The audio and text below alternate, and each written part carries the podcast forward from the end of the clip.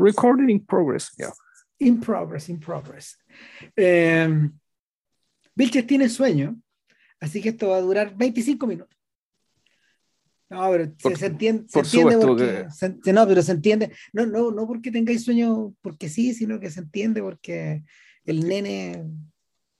No, durmió si además poco. to- todos sabemos que nuestras- nuestros podcasts de cuatro películas weón, duran menos de una hora. weón. Claro, pero puta, Mm. es que, a ver, en esta pasada, en esta pasada yo creo que las películas no son tan protagonistas como el tema, y en ese sentido, en ese sentido, el em, Puta, es que, es que, es que termina haciéndolo porque como son miradas distintas del mismo tema. Y, Claro. y cu- y curiosamente, viendo las cuatro películas, eh, no sé, yo creo que para mí el, el tema, el tema cambió de eje.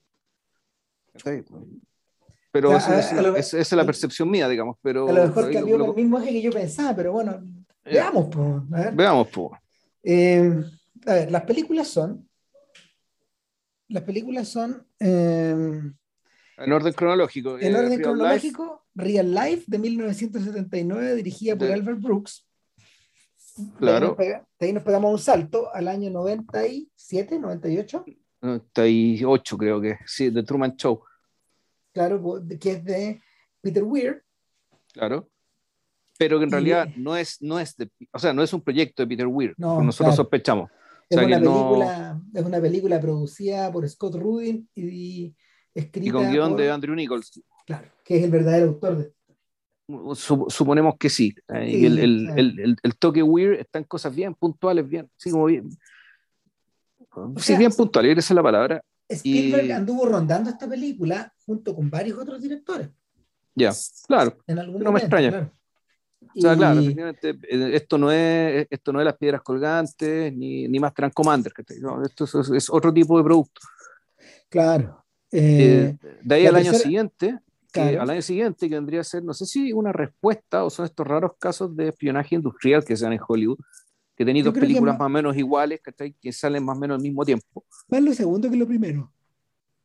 Ya, Vos te sí, el, me cont- sí, lo puta, contagiaste. cagado. claro. FTV, eh, FTV o FTV de Ron Howard. Y finalmente, del 2011, eh, es Cinema eh, Verité. Cine- Cinema Verité de, uy, se me olvidó el nombre de los directores, que es la Eh, misma Robert pareja American Splendor. Robert Pulcini y Shari Springer Bergman. Claro. Ellos son los Y, directores. Y claro, y esta película nos retrotrae un po- poco a- al origen, ¿cachai? Y a una especie de, de núcleo, un núcleo oscuro, invisible, digamos, de todo este podcast, que es el, el primer reality realmente que hubo en Estados Unidos, que es A- An American Family, un- una serie de 12 episodios, que en realidad no funciona como reality, vamos a explicar la diferencia, eh, que se transmitieron por la TV, por la PBS, y que claro, no era, y que fueron, era una, fue una serie, di- dicho así, editada. Editada y, y ya, eh, ¿cómo se llama esto? Y transmitida una vez que todo terminó. A diferencia del reality más o menos convencional, tipo, no sé, el, el Real World de, de MTV, que vendría a ser como la otra fuente. Claro, el asunto, a ver, todo esto se origina hace varios años. Y es- hace varios años, Pilche me, me propone hablar de la dupla Truman Show TV. Ese es el origen de todo. Sí, claro. Claro, entonces eh, la idea era conversar acerca del reality de la misma manera que alguna vez conversamos acerca de el cine de ultraacción, por ejemplo. Uy, qué viejo eso. Claro. O, o hablamos alguna vez también de eh, los memes. De- los productos audiovisuales varios. Claro. En- y e- este es un podcast que es hermano de esos en el fondo. No, Eh, está fuera de clasificación.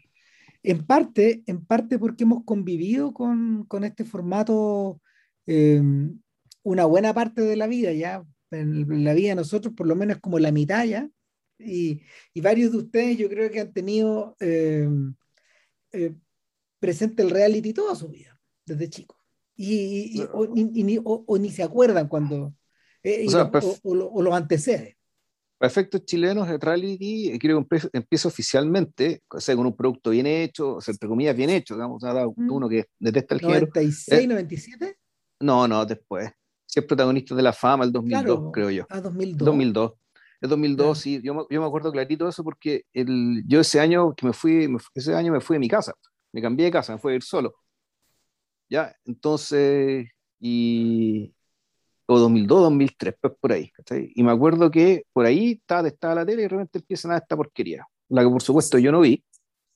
Eh, pero, mi señora, mi, señora que al lado sí lo veía, o tenía la tele prendida, así que la veía, era como que ya da la wea.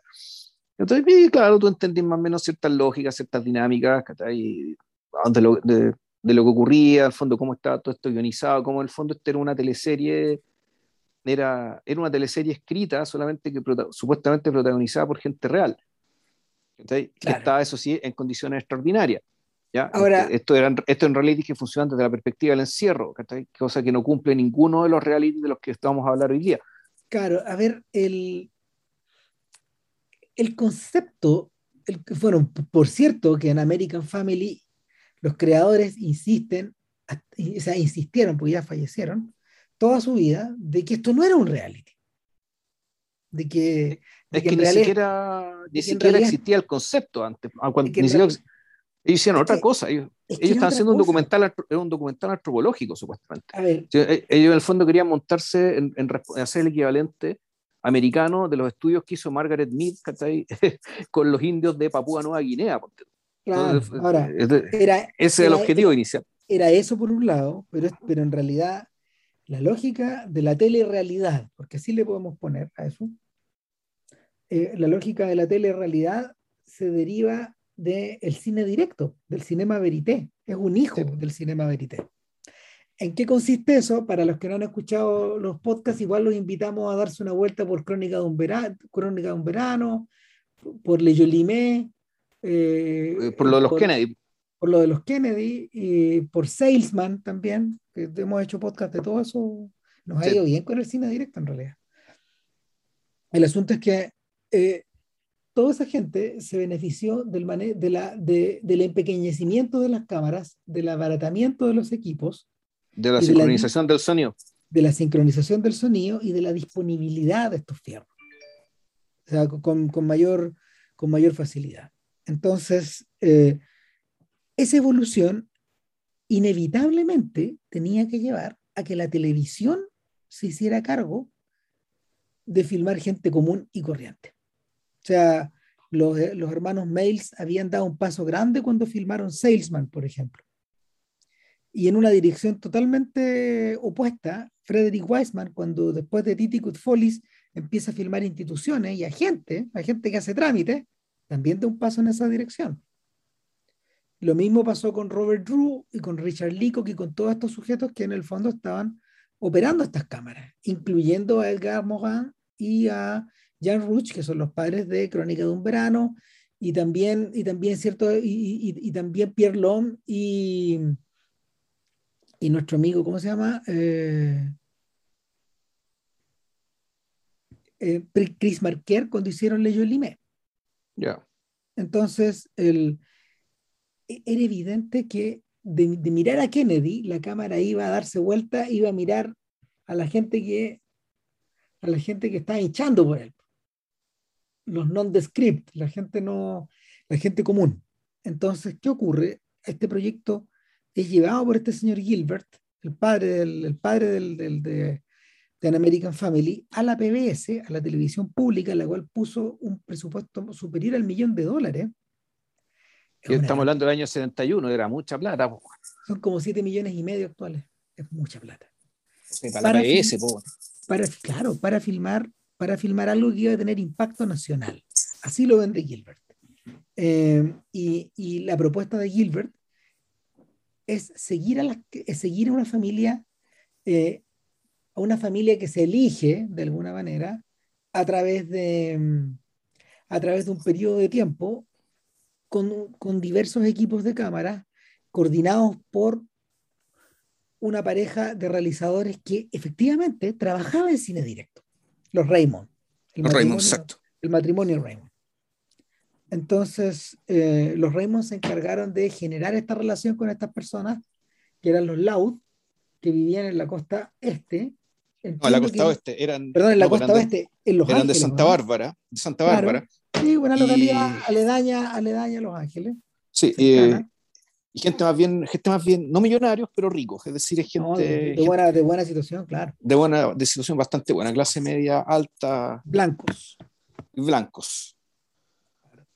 Y los Loud eran una familia que, de acuerdo como un poco a la descripción de la era, tenía cinco hijos, todos con personalidades más o menos distintas, y claro, eh, eh, Gilbert y el equipo los asimilaron inmediatamente a la familia Partridge, que era una, una un, programa, un programa de televisión de la época donde eh, mamá, y mamá y papá Partridge tenían una banda de cabros chicos que tocaban. Era un poco esa la... era eso, claro, o de Brady Bunch, ¿cachai? también. también lo comparaban con estas, básicamente con estas pseudo comedias familiares donde la vida familiar en realidad era un, un desfile de problemas minúsculos que eh, se resolvían al final de cada capítulo. Y, había risas al final y todo. Eh, en, el fondo, en el fondo estos programas eran la, eran la continuación directa de los picapiedras y de la hechizada. Ah, y otro montón de... Los hijos eran pequeños. Y otro montón de... Y en fondo hay otro montón de, de historias familiares, O sea, de, de, estas series familiares donde básicamente parten de la base de que la familia es, resiste cualquier cosa. ¿cachai? resiste que la, mamá, que la, mamá sea la bruja, mujercita. No, resiste que, que, la mamá resiste, resiste cosas, cosas, tan inverosímiles como que la mamá sea bruja, diferencias absolutamente radicales y sin embargo la familia se mantiene unida igual. Claro. El, el, esquema, el esquema continúa hasta hoy día, pues sí. Es tan, es tan persistente que Rosanne, esta serie de televisión que fue resucitada después de un montón de tiempo fuera del aire, ahora sobrevive eh, ahora sobrevive incluso después de la muerte televisiva de Rosan. Como a Rosan la cancelaron, ya continuó, continuó todo el resto del elenco. ¿Y todavía se llama Rosan? No, no, no. Ahora tiene ah, el apellido de los, de los personajes y continuó todo. y, y, y, la serie sigue, porque es persistente el, el esquema. Claro. Ahora, ¿qué es lo que ocurrió? ¿Qué es lo que ocurrió? Bueno, pasaron muchas cosas. O sea, y y eso está registrado en la película Cinema Verité, de lo, que, de, alguna forma, de alguna forma aparece en el mapa en 2011, rizando el rizo, al final de este, al final de este periodo en que la, el cine se interesó por el fenómeno. Y, y, es atractivo que así sea porque la primera película, Real Life, está directamente inspirada en la experiencia de los lados. Y de hecho esto fue concebido por Brooks Albert Brooks, que es un comediante, bueno, no sé, por lo, Brooks, Brooks nunca ha sido un sujeto demasiado prominente en términos como de taquilla, pero en términos creativos ha sido, ha sido una, un comediante que ha que, alguna vez hizo estándar, que grabó discos, pero en realidad su fuerte siempre fue escribir y dirigir proyectos de este tipo. O sea, tiene una filmografía que de hecho amerita podcast, por, por el otro lado. Él, él, está hablando de J.L. Brooks. No, de Albert, Brooks. De Albert Brooks. Es que J.L. Brooks sale en la película también, pero bueno, esa es otra historia. Oye, ¿y cuál es el, cuál es el director de As Good As It Gets? Eh, ese, ese J.L. Brooks. Ese es J.L. ya. Que también, es de, que también es de podcast por su cuenta, digamos, pero, pero claro, Brooks, a Brooks, Brooks entra a la historia del cine por Taxi Driver, porque él es el compañero de trabajo de Civil Shepard en la película. Ya. Y, lo, y Scorsese lo contrató porque era un comediante joven en ese momento. Pero la siguiente pega de Brooks fue hacer los videos de Saturday Night Live durante un breve periodo. El problema era que demoraba tanto en fabricar estos videos, que eran unas especies de rutinas donde él se dirigía a la cámara, ocupaba el, Brooks ocupaba el cine directo como, como un elemento de su rutina. Hacía pequeñas peliculitas que las proyectaba. Entonces él ocupaba, él ocupaba este esquema y era, un, y era un rincón de cine directo al interior de Saturday Night Live. Uno lo puede ver al principio, en los primeros capítulos de la primera temporada. Pero claro, Lorne Michaels le tuvo que dar el bajo al, al, al, segmento porque no era capaz, eh, Brooks no era capaz de producir para todas las semanas. Ya. Entonces tuvieron que utilizar otros personajes o directores invitados o ellos mismos entusiasmarse con hacer los videos. Pero, pero lo que quedó ahí, esta cosa de, em, esta cosa de eh, el hombre de mediana edad, judío, neoyorquino, que, que le habla a la cámara y que tiene un cierto parentesco con Woody Allen, pero que por otro lado es un personaje que también es, que, también es eh, no, no, no, utiliza la cámara para autodenigrarse, como a veces lo hacía Allen en sus primeras películas, sino que como para argumentar otras cosas, eso quedó. Y esa, esa es la razón de por qué Warner financia Real Life. Ahora, como spoof, como, como sátira, la, la, la película apunta para dos lados. A la, a la, idiotez de los estudios Warner de financiarle una película a Albert Brooks acerca de reírse de los Loud, del interés de... No, en realidad de quien se está riendo es de, es de, de Craig Gibler. Sí, po, pero creo yo. Es, es que para allá voy, para allá voy. Sí. Pero es que, es que, yo creo que la ironía va, va, para muchos lados, porque por un lado, por un lado se ríe, se ríe de, se ríe de los sociólogos, se ríe del estudio, por eso le dedica tanto tiempo a, el, a la negociación del propio Brooks con el estudio, y en último sí, término. El, y, y, esa, y ese altavoz, weón, del ejecutivo de que estaba hablando desde Hollywood, digamos, que, que hablaba, puras platitudes, o sea, no, puro, y, y, es, un, que, es un, cliché y que tú sospecháis, bueno, si conoces porque ese cliché es verdad, los buenos son así, cosa que por lo menos uno ya sabía. O sea, claro, o sea, eh, además, la inversión que habían metido era tan baja que el viejo no, no, no, se da el lujo ni estar en el lugar. O sea, para ellos es poca plata. Él dice que es harta, pero es poca. Y en último término, reírse de Gilbert, agarrarlo para el tandeo y poner a este personaje, a Albert Brooks, haciendo de Albert Brooks, eh, en el papel de Albert Brooks. Claro. Eh, eh, ¿cómo se llama? Eh, interpretando, interpretando, al, interpretando un demiurgo donde sale todo, al que le sale todo mal. No, había un demiurgo que desde el principio, y que ahí está el tema, viendo el contraste. Dando jugo. Claro, porque tú cuando uno ve la película de, si uno, si uno le cree a la película de, de Cinema Verité, a la cual el mismo Craig Gilbert dijo que era absolutamente falaz, él desautoriza la película, porque en fondo la película también, en último término, deja mal parado al, al productor, ¿ya? Claro. al demiurgo. Pero aún así lo deja mal parado en términos morales, no en términos intelectuales. O sea, tú, el, el personaje que está interpretado por Gandolfini, magistral, magistral. O sea, el, eh, Gandolfini te arma un personaje que está muy interesante, con hartas capas, con harto, con, con mucha cultura, mucho, con, con, un cinismo bien escondido. Mm. Es un tipo que el, que te sabe vender muy bien, que la, el, el, sabe vender muy bien tanto a, a, al público y sobre todo a la familia, a la familia Laud, la naturaleza noble del proyecto, en la cual en parte cree, pero, pero, en la interpretación de él también te deja muy claro que también está lo otro, y eso otro tiene que ver con eh, tiene que ver con otras cosas, tiene que ver naturalmente con la plata, tal vez la prominencia, un poco cierto morbo, y yo creo que la, y, y el gran hallazgo, creo yo que hay acá en, en el fondo, tanto acá como en la, en la película de en, en, en, la película de Brooks, es el hallazgo que ya ni siquiera es antropológico, que es un hallazgo zoológico o etológico, eh, que tiene que ver ya con comportamiento animal, que consiste en que tú en la medida que este productor llega a una casa, impone las reglas, básicamente desplaza al macho presente, es decir, al, al padre, digamos, y por lo tanto surge algún tipo de relación, tensión, que, que no queda resuelta del todo, ¿cachai? pero en la medida que ocurre esta tentativa, es porque efectivamente puta, la hembra, la madre de familia, se siente traída por este individuo.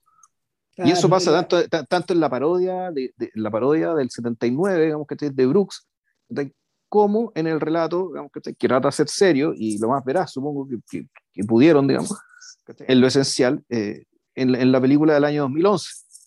Yo creo que antes de seguir hay que tratar de explicar en forma sucinta qué pasó con los Loud. Aparte de las... Sí, sí, sí, claro. Claro, lo que, a ver, lo que ocurrió con los Loud es que esta gente, ya venía esta gente en el casting, que, no, que, no, que fue un casting bastante informal, no fue, un, no fue un casting donde se llamó a la gente, sino que eh, se recomendaron ciertas familias y finalmente Gilbert con el equipo y los Raymond eligieron una. Y eligieron una que se viera bien para la foto, básicamente.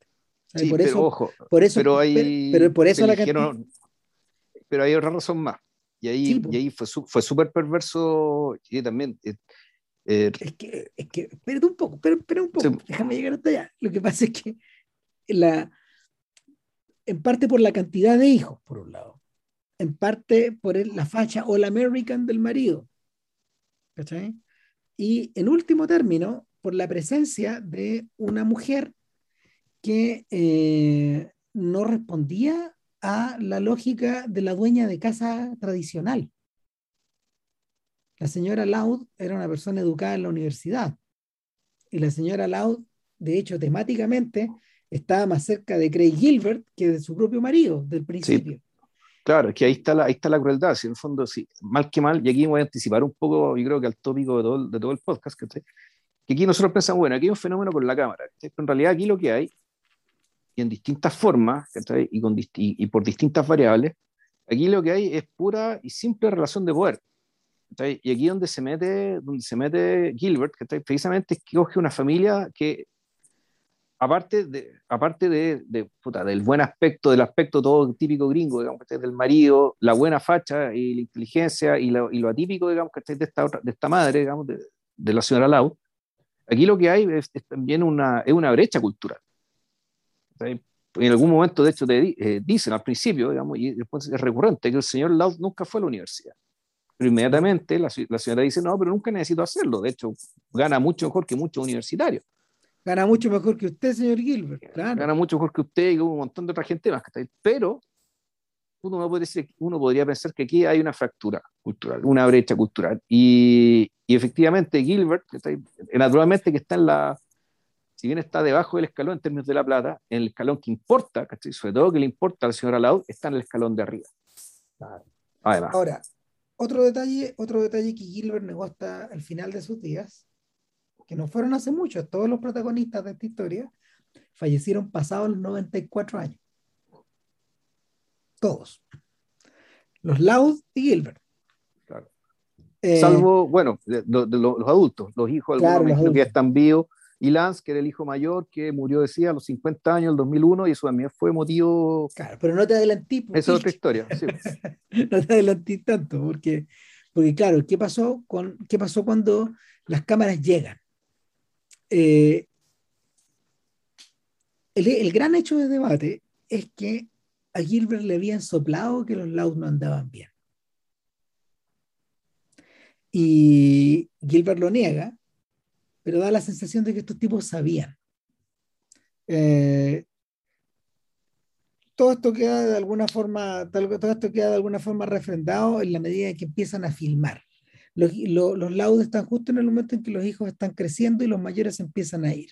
De hecho, el mayor ya no está en la casa cuando comienza la filmación, que es Lance Loud, al que se refería JP recién, que es el más cool de los hermanos, por, por cuando, cuando se le hacía la encuesta a los, a los chiquillos, no, si ustedes deberían filmar a Lance. Lance es el personaje de la película. Bueno, y Lance en este momento, en esos momentos está alojado en el Hotel Chelsea, en Nueva York, rodeado de un montón de amigos y frecuentando, frecuentando de una manera bien abierta el mundo gay de Nueva York y sintiéndose muy a gusto.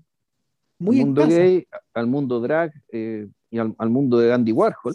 Claro, el mundo no, también. Y, y, no, claro, y de hecho el documental, el, An American Family, que también es recordado eh, por una cosa que vamos a contar después, pero también por el hecho de tener a la primera persona abiertamente gay en televisión abierta. En televisión abierta, no, claro, y siendo gay, con, siendo naturalmente gay en su vida cotidiana. ¿Por qué? Porque antes había, había personajes gay que eran una especie de comic relief, pero que eran, eran personajes. Y que, y, que su.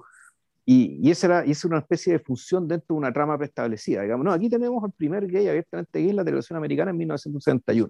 Es un hito cultural.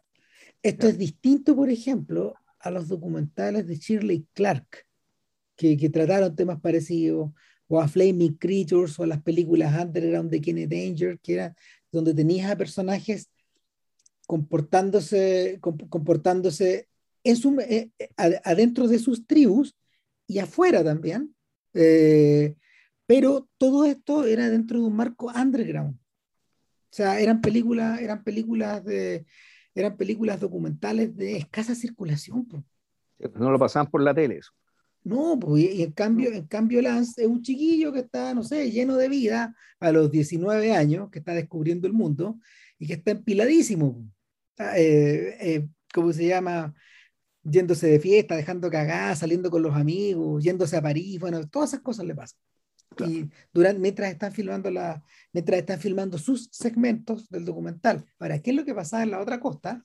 En la otra costa, em, de inmediato, de inmediato queda em, en evidencia de que el papá es un tipo ausente, de que el papá está engañando a la señora con, un montón de con un montón de otras mujeres y que la señora está en un proceso efectivamente de terminar el matrimonio. Y claro, Gilbert le toma el olor a eso y filma y presiona a los Raymond para filmar el quiebre en vivo. Y eso es lo que se produce como en el capítulo 4 o 5 por ahí de, de An American Family, donde, donde ya donde la cosa va mal y va a peor cuando efectivamente eh, Gilbert presiona a los Raymond para que vayan a grabar a la casa del, a la casa del, del hermano de la señora Loud, donde, y, ella en una, en una larga sesión les cuenta toda su historia abiertamente y, va a terminar el matrimonio. Corte, de vuelta en la casa, el, el marido llega y la mujer termina el matrimonio en cámara. Claro. escándalo de escándalo.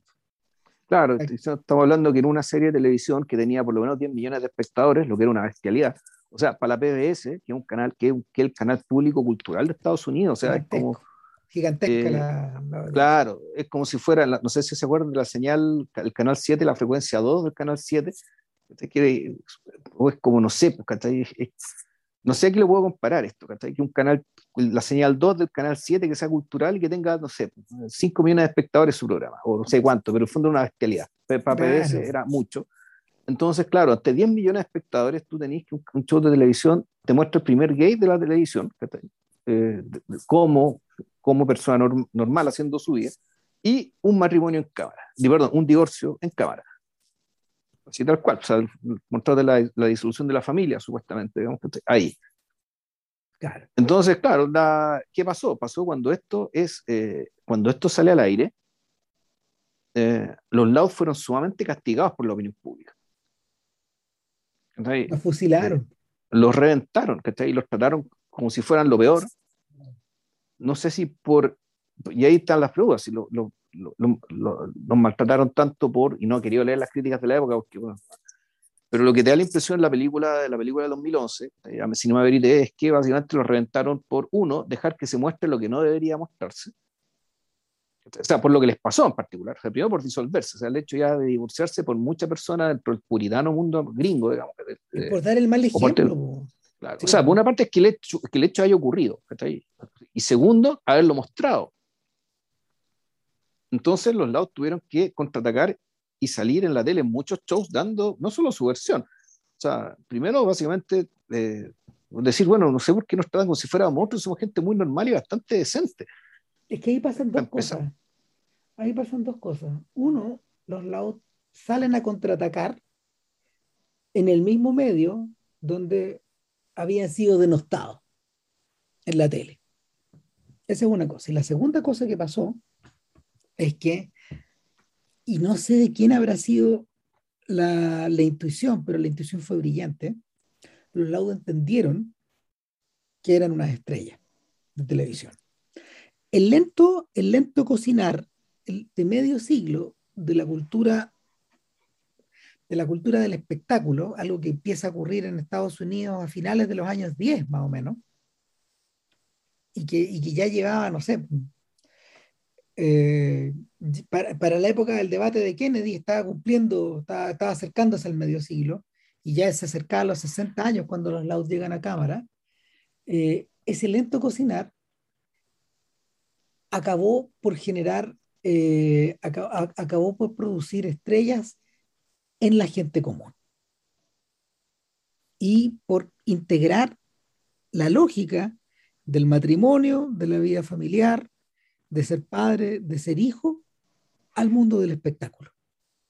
Una vez que ya está conseguido eso de una manera implícita, los Loud lo hacen explícitos, explícito cuando van a Merv Griffin, a Johnny Carson y, sobre todo a, ¿cómo se llama? Dick Cavett, que es el show que, es el show que les dio mayor exposición. Eh, y que era un show, era un show de un nivel cultural más elevado también. O sea, o sea Dick Cavett entrevistó a Godard del mismo año que entrevistó a esta gente. Ya. O sea, eh, durante una hora en televisión abierta en la noche. Entonces, el... Y otro programa, no sé si era ese mismo, ¿no? En que fueron, fue también Gilbert. El mismo. El mismo, ya. El mismo. Entonces, entonces claro, eh, al ir a Cabot, al ir al show de Cabot, eh, estos personajes estaban defendiéndose por un lado, pero al mismo tiempo estaban admitiendo que tenían cierta, tenía cierta lógica de, tenía cierta lógica de estrella, y en ese sentido, quien más tuvo la razón y quien más presente fue, fue Lance. Porque Lance siempre se comportó como una estrella, incluso puertas adentro en su casa. O sea, rompía a cantar, bailaba con sus hermanos, se comportaba como si el mundo fuera su pañuelo, pero al mismo tiempo como si él estuviera en un set. Entonces para él fue, para él fue muy normal meterse en ese mundo, hacer esa transición, eh, hacer visible también su, hacer visible, hacer visible todos los lados de su personalidad y en último término, no sé, pues integrarse al mundo de Warhol y eh, cuando ya, cuando ya se enferma, cuando ya se enferma de SIDA en los 80, eh, con, finalizar su vida de la misma forma, con un documental. Donde contrata a los mismos eh, camarógrafos, eh, que o sea, el matrimonio Reynolds. Raymond. Y, Raymond, perdón, al matrimonio Raymond, digamos que para filmar sus últimos días. Claro. Entonces, entonces, Gilbert, que había entrado en esta lógica con, la, con las ideas de Margaret Mead acerca de la antropología, a todo esto a Margaret Mead le gustaba a ver American Family. Para entrevistarla y, la señora dijo, no, este programa bueno, me gusta cómo es, O sea, le dio la razón a Gilbert. Eh, Gilbert no fue capaz de darse cuenta que, de, la, de la transformación de estas propias personas en proto-Kardashians, al punto de que cada uno de ellos publicó un libro sobre su experiencia. Algunos publicaron, sí, publicaron libros, otros participaron en distintos shows después, pues, aprovechando su estatus de su estatus, digamos, fueron invitados y ellos aceptaron. Entonces hicieron algo parecido a una carrera, o al menos obtuvieron ingresos extras que con este activo que obtuvieron eh, siendo parte de este show. O sea, una de las chiquillas salió en el programa de Chuck Barris, de Dating Game. Claro, sí, creo que la menor. Claro, entonces, el, el, en ese punto, es en ese punto, claro, donde Gilbert se le va la micro y, y no, no, alcanza, no alcanza a comprender que esta gente se integró a la, a la cultura del espectáculo y que eh, en cierta forma, en cierta forma, eh, su notoriedad los, los, hacía distintos y dejaba de, y, y, y, les impedía ser normales al final. Sí, ahora, yo creo que en realidad pero lo que enterró a Gilbert no fue eso. ¿ah? La impresión que tengo yo es que. No, porque eso no lo enterró. Lo que pasa es que Gilbert fue incapaz de darse cuenta de eso. Y, y pero lo que, lo que lo enterró fue otra cosa. Claro, o sea, lo que lo enterró yo creo que fue la, un poco la percepción dentro del, dentro del gremio de los camarógrafos, de, la, de los productores, dentro del mismo canal, dentro del público respecto a que básicamente, eh, o sea, es la sospecha de que en realidad lo que ocurrió no, no, no, no solo ocurrió, sino que un poco fue inducido por la experiencia misma. que además él la forzó, porque aquí empieza ya otra... a ver, aquí voy. Voy a que hay una escena, que es una de las escenas clave de la película, en que eh, eh, Gilbert, se, Gandolfini, se agarra combos con el personaje, con el personaje, con Raymond. Con el, con, con, el, no me acuerdo cuál el nombre, Andrew creo que no me acuerdo, pero de los Raymond, del matrimonio Raymond, naturalmente se agarra combos con el hombre, que está interpretado por Patrick, eh, Patrick Fugit, el muchacho este casi famoso. Eh, porque se produce, claro, una discrepancia respecto de las reglas. ¿Ya? Las reglas. Cuando se habla de las reglas, está hablando, bueno, de y ciertas reglas que nosotros mencionamos, que está ahí en, en, en el documental, de en, perdón, el podcast de sobre, sobre Drew, Respecto a, claro, el, tú con, con, con, este nuevo hallazgo tecnológico, digamos que tú para lograr, tú para sacar el máximo, el máximo potencial, digamos, a la hora de registrar lo que tú crees que es verdad o una verdad valiosa para hacer exhibir al público, tienes que seguir ciertas reglas. Ya, eh, y esa regla nosotros la enumerábamos, que eran básicamente tratar de no producir nada, no alterar la luz, no entrevistar nunca, sino que tratar de volverse invisible, de modo que la gente actúe como si tú no estuvieras. Y así tú ves a, a Bobby Kennedy conversando por teléfono, a John Kennedy que está elucubrando respecto de cómo están las cosas con, su, con las elecciones allá, allá en Wisconsin. Que está y, pero más allá de eso, tú puedes captar cómo son ellos realmente. En el caso de, eh, en el caso de esta película, supuestamente había unas reglas también que tenían que ver con, bueno, qué es lo que estamos autorizados realmente a filmar acá. Porque efectivamente no se puede filmar todo. Por ejemplo, no va a filmar a la gente cuando va al baño. Pero claro, en algún momento se produce una discusión tal, una discusión tan agria y tan, tan terrible, digamos, que en algún momento lo, eh, la discusión termina y el camarógrafo, o sea, Reynolds, decide no seguirlos. Se corta. Y no seguir, no, no, esto se corta. O sea, hasta aquí llegamos hasta acá y me niego a seguir filmando esto. Y claro. El resto es porno. ¿cachai? El resto efectivamente es porno. Es decir, mostrar aquello que los demás no deben ver, aquello que no debe ser visto. O sea, es, violar, violar una intimidad. Y claro, pues y ahí queda la, queda la cagada porque el eh, Gilbert, ¿cachai? Pierde las casillas y dice, bueno, pues esto es lo que venimos a filmar. Esto es lo, esto es lo que venimos a ver. Entonces, aquí... La gente quiere ver esto. quiere ver esto. Y yo mismo quiero verlo, yo quiero mostrarlo. Entonces, claro, uno, sospecha que aquí, hay divergencias de base respecto de, bueno, ¿qué es lo que realmente querían filmar? ¿Y qué es lo que querían ver? ¿Y qué es lo que querían mostrar? ¿Ya? Y, son unas divergencias, cuando digo de base, diferencias radicales, fundamentales el proyecto terminó, claro, resulta que Reynolds, eh, eh, Raymond, perdón, nunca volvió a trabajar con, con Gilbert, de hecho Gilbert no fue su último trabajo. Claro, Gilbert no necesitaba, de hecho, para vivir no necesitaba trabajar, porque tenía una herencia familiar, parece que más o menos considerable, y, y él se tomó unas vacaciones largas, pero que, de las que nunca volvió. Claro, pero claro, tú viendo el documental no te da la impresión de que él básicamente se moría de ganas de tomarse esas vacaciones. O sea, él, era, él era realmente un apasionado de esto, digamos, le gustaba la tontera, digamos, que y uno interpreta la forma en que el epílogo de la película eh, eh, te, cierra la historia, que en el fondo este tipo fue un poco, fue, fue sancionado.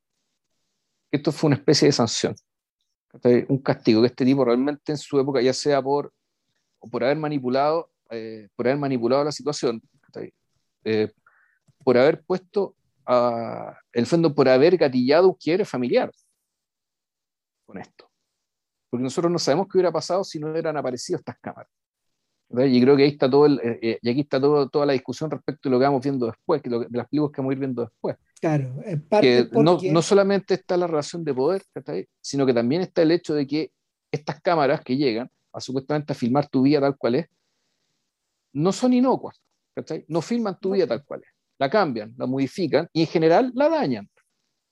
y en el fondo, y esta es una pregunta que ya estaba presente en los días de, de Jan Rush, la cámara no es inocente y funciona como instigadora en muchos casos.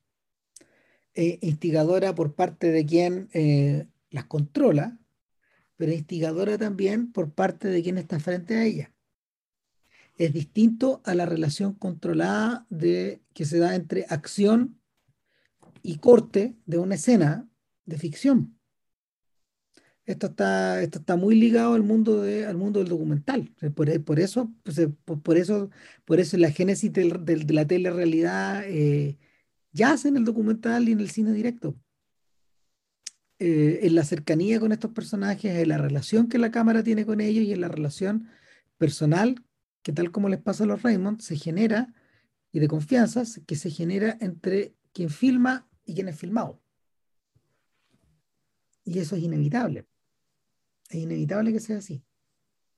Entonces, una figura que uno empieza a ver en estas películas de Hollywood que lidian con el tema es el del instigador. Y a veces... O sea, le podemos llamar instigador, de Miurgo, Dios Padre, ¿cachai? Tiene... Y ojo, el, claro, sin estar, sin estar mediado por una cámara, ¿cachai? yo me acordé inmediatamente del personaje de Barbara Stanwyck en Meet John Doe. Que, que, el fondo... Ah, es, que, hay, es que yo creo que allá vamos. Que claro, si el fondo está el personaje de este Gary Cooper, es su criatura. Sí. Cuando, cuando estábamos cuando estábamos, o sea, cuando yo estaba viendo este TV, yo dije, ah, pero este es un remake de Frank Capra, po. Sí, esto es, esto es, esto, es John Doe. Eh, no, y, más, esto es, es Mick John Doe por un lado, pero sobre todo es Mr. Deeds. En parte por la personalidad que tenía McConaughey. Le pidieron que fuera, le, le, pidieron que fuera el Gary Cooper de Mr. Deeds, tal cual. Esa, es la, esa es la sensación que te, que te evoca. Entonces, nada, eh, cuando, cuando, cuando tenéis delante, cuando tenéis delante el personaje, cuando tenéis delante el personaje, eh, lo que, lo que tenéis es una especie como de, lo que tenéis es como una especie de, de ente flácido del cual tú eres responsable de dar, de dar entidad. Y eso es lo que entiende también Albert Brooks en la película que eh, hizo en parte para reírse de Gilbert, pero en parte para reírse del fenómeno. Eh, y como siempre le pasa a Brooks, lo hizo con tanto adelanto. O sea, Brooks se adelantó tanto que se le ocurrió en su cabeza que algún día iban a haber cámaras con un chip para poder filmar estas cosas. claro, bueno, pero hay que decir que el... Eh, pero al mismo tiempo, eso que es se adelantó en eso, pero al mismo tiempo Brooks lo, lo que hace, su el Brooks, el personaje, no el cineasta, es un personaje que en realidad viola todas las reglas, ¿cachai? Todo. Eh, viola todas las reglas en términos de su nivel de intervención dentro de, dentro de la realidad de esto, que tiene que ser el mínimo, ¿cachai? pero él al revés, él interviene todo lo que puede, eh, al punto incluso de que las cámaras, claro, tienen un chip, pero al mismo tiempo son cámaras que tú las ves y no puedes olvidarte que están ahí, que son cámaras. Son unas cámaras ridículamente, son tan ridículas, digamos, que es como un, un faro de una luz roja diciendo, recuerden que soy una cámara. El, el, el, el ¿cómo se llama esto? El, fenómeno esto de, la, de, la, desaparición de la cámara es imposible con esos adefesios, que este, se este, este Gil se le ocurrió como cámara para esta sátira. Unos cascos, claro. Sí, son, unos cascos, el camarógrafo parece un, un, astronauta. Bueno, pasa que Brooks, de alguna manera, la, la comicidad de Brooks eh, es similar a la comicidad de, gente como Steve Martin o de, o de personajes como, no sé, algunos de los escritores de sketch de Saturday Night Live, eh, eh, en el fondo derivaban la sátira de cosas medias abstractas. Y, sí, y, ahora, y, ponía, cierta, Rosa, claro, físicamente, cierta distancia. Físicamente Brooks es igual, un poco más gordo que Steve Gutenberg exactamente el mismo tipo humano, pero un poco más, más gordo. Bueno, Gutenberg Brooks. Sí, sí. Eh, y el, el, el, asunto de además, bueno, ¿tú crees que él se llama Albert Einstein? Ya. ¿Ese es su nombre? No, ese es su nombre real. Sí, ese es su nombre real. Lo tuve que cambiar muy joven para poder subirse al escenario. Entonces, el señor Einstein acá hace, hace su película, hace su película y se sale un poco con la suya, eh,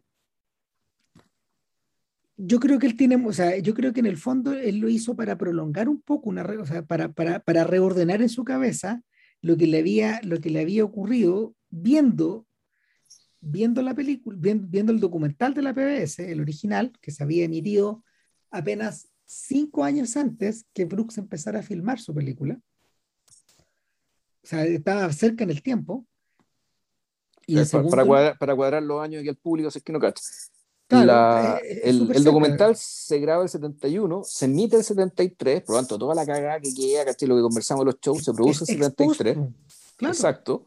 Y el, la, película, la película de Brooks se estrena el 79, pero se empieza a filmar el 78, es decir, los cinco años después que dice Ram respecto de cuando sale, se estrena en American Family. Entonces, lo que le, lo que le ocurre un poco a lo que le ocurre un poco a estos personajes es que todavía eran unas celebridades cuando Brooks hace la película, no les debe haber caído muy bien la película. Ahora, en la película todo eso se exacerba en parte por una razón, por una razón muy simple. Como Brooks trabaja sobre la base de contemplarse a sí mismo, haciendo, haciendo actividades que se desnaturalizan, eh, los protagonistas no son eh, no es la familia Loud, en el fondo, o su, su, propia versión, esos, esos, esos están convertidos en unos monigotes, sino que el protagonista vendría a ser Gilbert en su película, que es lo que decía Bill antes. Entonces, claro, el, el, al violar todas las reglas, al meterse, al, al, al, tratar, al tratar como animales a la familia, como marionetas, al tratar como marionetas a sus científicos también, al, al, al ser él mismo una marioneta del estudio, que queda súper claro en la, en la secuencia en la secuencia inicial, que empieza tal cual a la pata de la cueca, como eran los segmentos de, Saturday Night Live. Hola, yo soy Albert Brooks, les voy a plantear este tema. Mm. Eh, y claro, él dice, bueno, y ahora comienza la película y, hacemos un corte y estamos al interior de un town hall donde está toda la comunidad eh, de personas avisándoles que, ah, siendo avisadas de que, les van, de que, de que ellos van a hacer una película, asesorados por estos científicos aquí y allá, y por la Warner Brothers. Eh, y, es importante que esto además transcurre en Phoenix. Claro. O sea, ni siquiera es costa oeste, es Midwest. Exacto, o sea, lo van a buscar ahí. Lo van a buscar al, lo van a, lo van a buscar, lo van a buscar al país cuáquero. Y, y el, el rollo es que ¿a qué revierte de inmediato Brooks a la hora de presentar su proyecto? Revierte al show business y canta una canción, como si fuera un musical. No, pues sí, viejo, si es el, el escena del monorriel, pues El monorriel. Pues, de los, el, el, monorriel de los Simpsons. El, monorriel está sacado de acá. Sí, pues. O sea, bueno, de hecho, bueno, claro, lo, lo, el equipo de guionistas de los Simpsons son admiradores de este compadre. Y de, de esos Simpsons, de esa versión de los Simpsons. Claro. Eh, entonces, ocurre que en medio de todo eso, es inevitable no considerar a Brooks como el mastermind, pero al mismo tiempo como la víctima de sus propios designios, que es un poco lo que le pasó a Gilbert en la realidad. Y ahí, es donde queda claro, ahí es donde queda claro hasta qué punto, hasta qué punto se le armó la cagada en la vida a, a Gilbert. Cómo se fue todo, cómo se fue todo al carajo.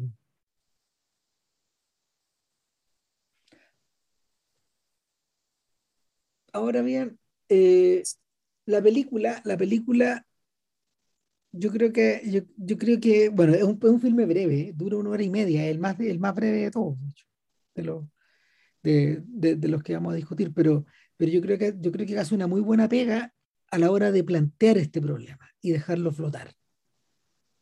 Dejarlo flotar y Hollywood no, a ver, Hollywood no, no continuó en esa senda simplemente porque, eh, en parte porque el escándalo era muy embarazoso, en parte porque los Louds se transformaron en una figura más cercana a la revista People que las revistas de, que, las revistas de cine. Y, y, en último término también porque eh, en realidad la película no debe haber caído muy bien al interior de la Warner Brothers. De hecho. mira, y yo sí, y está, y está la otra cosa también. O sea, si tú pensáis, eh, no sé si hubo películas que abordaran este tema, eh, o mejor dicho, ¿qué pasó en los 80? Porque eh, Real World de MTV aparece en 1992. Sí, y, y, aparece como directo homenaje a An American Family. Eso, o sea, la gente que la gente que hizo, la gente que hizo Real World fueron fueron los televidentes, fueron gente que había sido televidentes de An American Family. Niños o adolescentes que habían sido televidentes de ese programa original. claro. para, espanto de Gilbert, que, que, miraba todo esto desde lejos, para espanto de Gilbert, le estaban rindiendo homenaje a él. Y él diciendo que ni se parecían. Claro, el, Eh, claro, eso sí, el, el, real world igual es otra cosa. Para empezar, no es una familia. Ya. No, son, sino que más bien. no, es que en el fondo sí lo es. Sí lo es, pero. Eh, eh, a ver. No, no lo son en la medida de que no hay relaciones familiares. Lo que pasa es que están viviendo en la misma casa, como suele ocurrir con las familias. Exacto, pero, pero, pero el hecho de que pero claro, entonces tú decir. Pero eso es, que, son las nuevas familias las lógicas de los 90. O sea, tú decís sería la familia de Friends. Es que, es que eso es, pues si Friends, Friends a su vez es una imitación de The Real World. Claro, pero... Es que no, si, todas, estas, todas, estas, cosas están, están, están tomadas de la mano. Po. El, sí, están pensadas, pero tú puedes decir, el, ¿quién es el papá en Friends? ¿Quién es el papá en Friends? No, pues esa es la gracia, po. Esa es la entonces, gracia, entonces, no es, entonces no es una familia. No, pues sí lo es. No, pues sí lo es, pues, Vilche. Si el, Entonces, otra, eh, no, eso es otra cosa. Eso es una comunidad, un grupo de amigos, ¿cachai? Es un grupo de hermanos, pase. Y ni siquiera. es que, eh, a ver, ahora, ahora que, ahora que el elenco se reunió en el especial, los, los, los creadores de Friends se sentaron a discutir esto.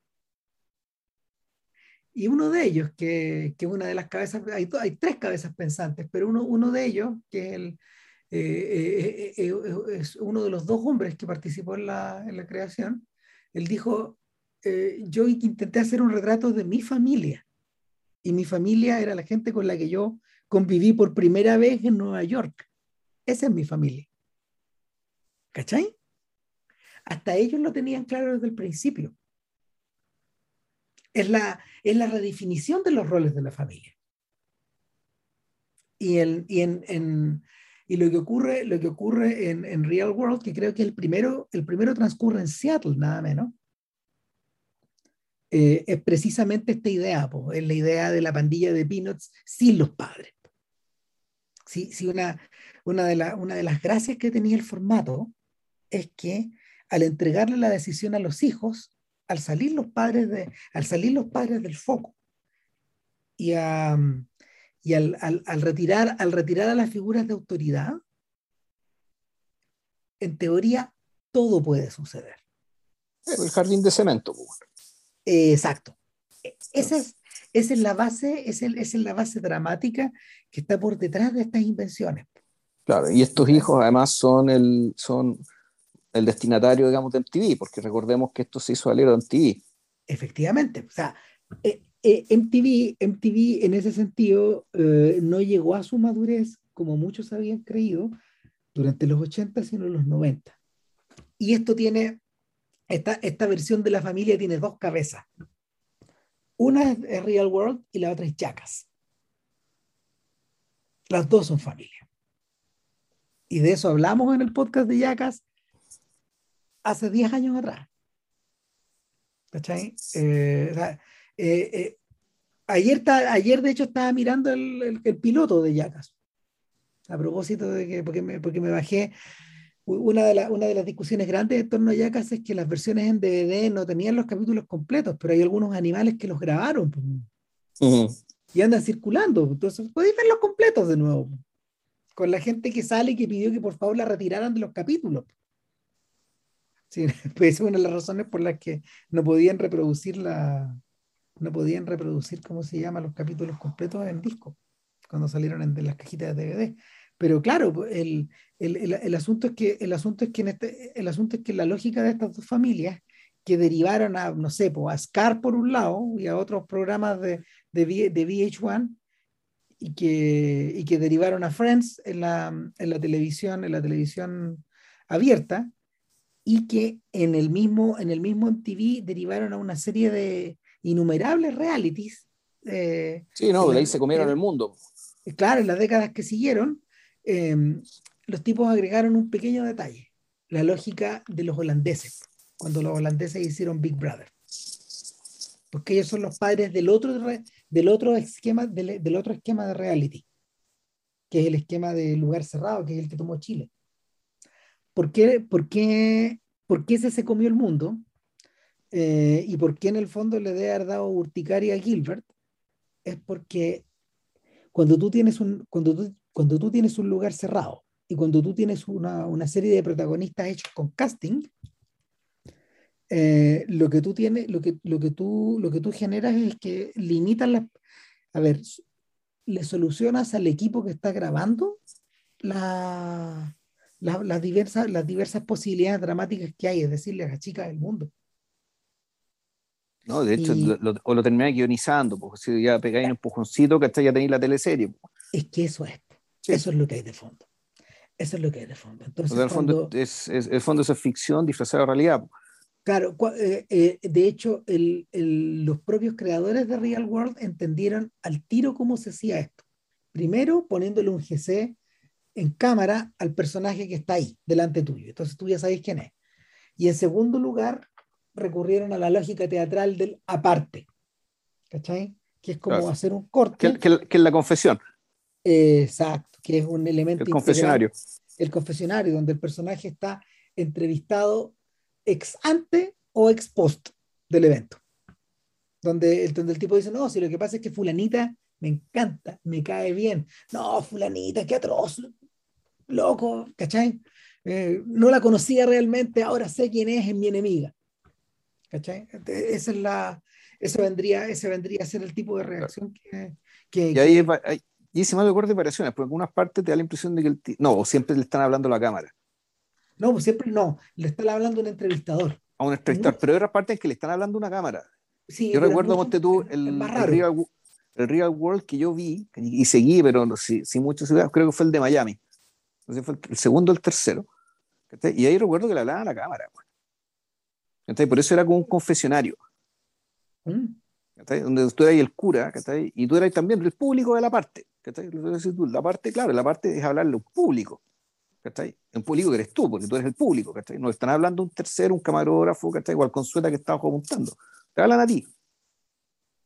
¿cachai? Como una especie, claro, de parte integrante de todo el asunto, parte del relato.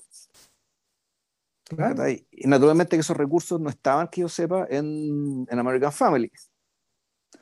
No, pues porque, porque ellos estaban eh, ellos estaban imbuidos de las técnicas del cine directo. Sí, exacto. Lo más parecido a una parte es este segmento famoso de la señora Lauda hablándole a su cuñado. Eso es una parte. Y, y, Gilbert insistió en tenerlo porque él decía, lo que pasa es que si yo paso de la escena de la escena donde ustedes pelean a la escena donde tú recibes este gallo y te separáis de él, me faltan las razones.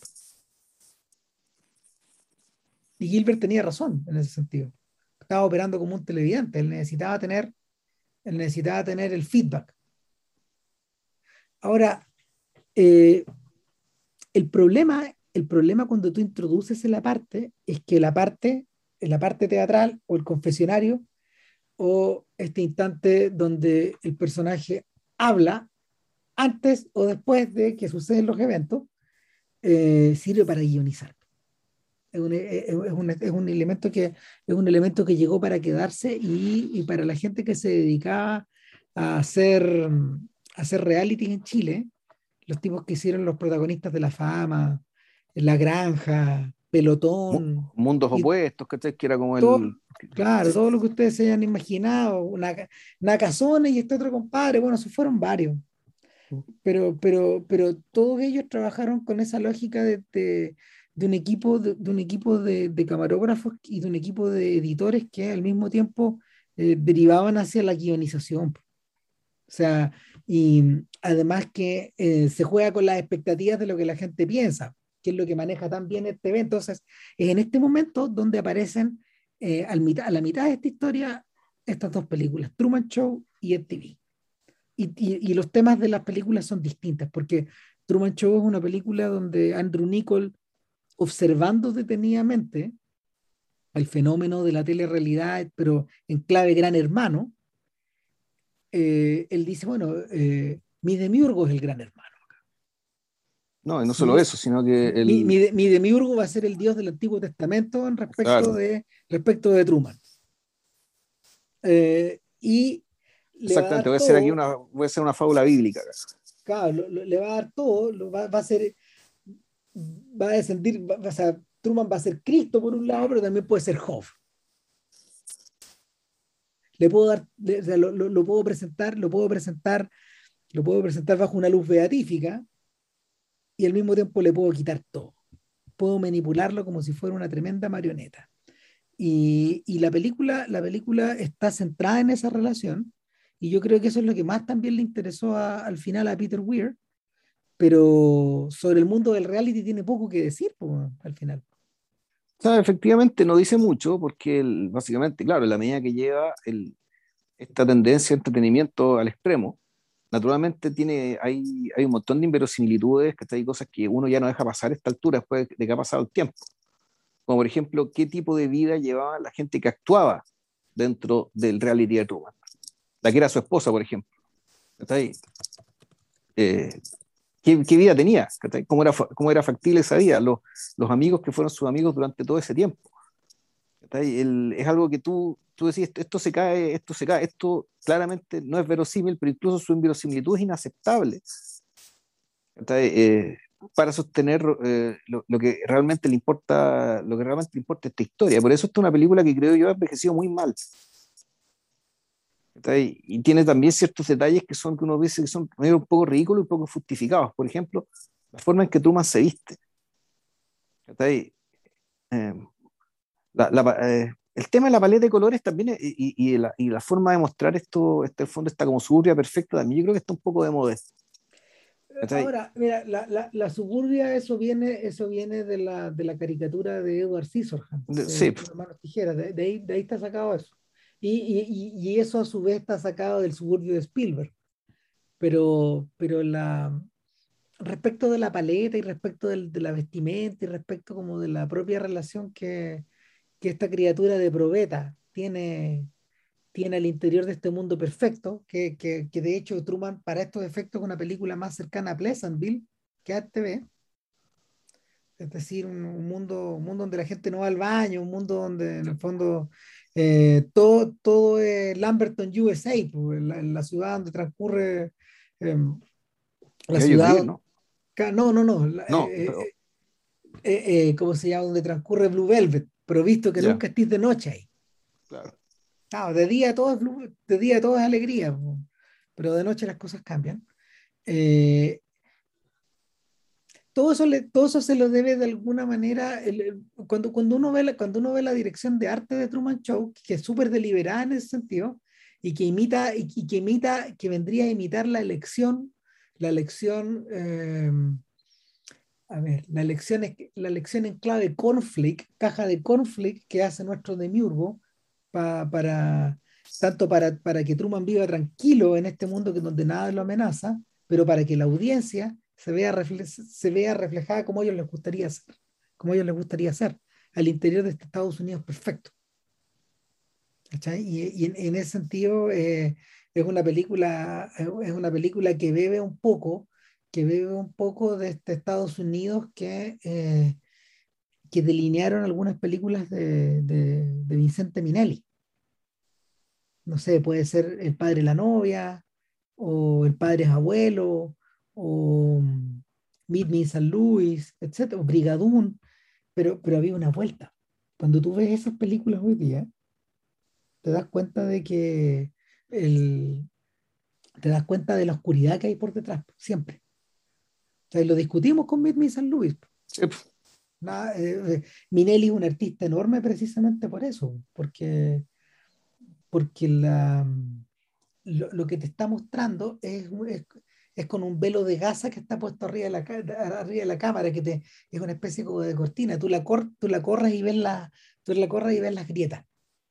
Y, y, claro, yo siento que la película, la película se hunde un poco, o sea, la película termina de hundirse porque en el fondo las grietas son proporcionadas también por el demiurgo. El demiurgo controla la luz, pero controla las sombras.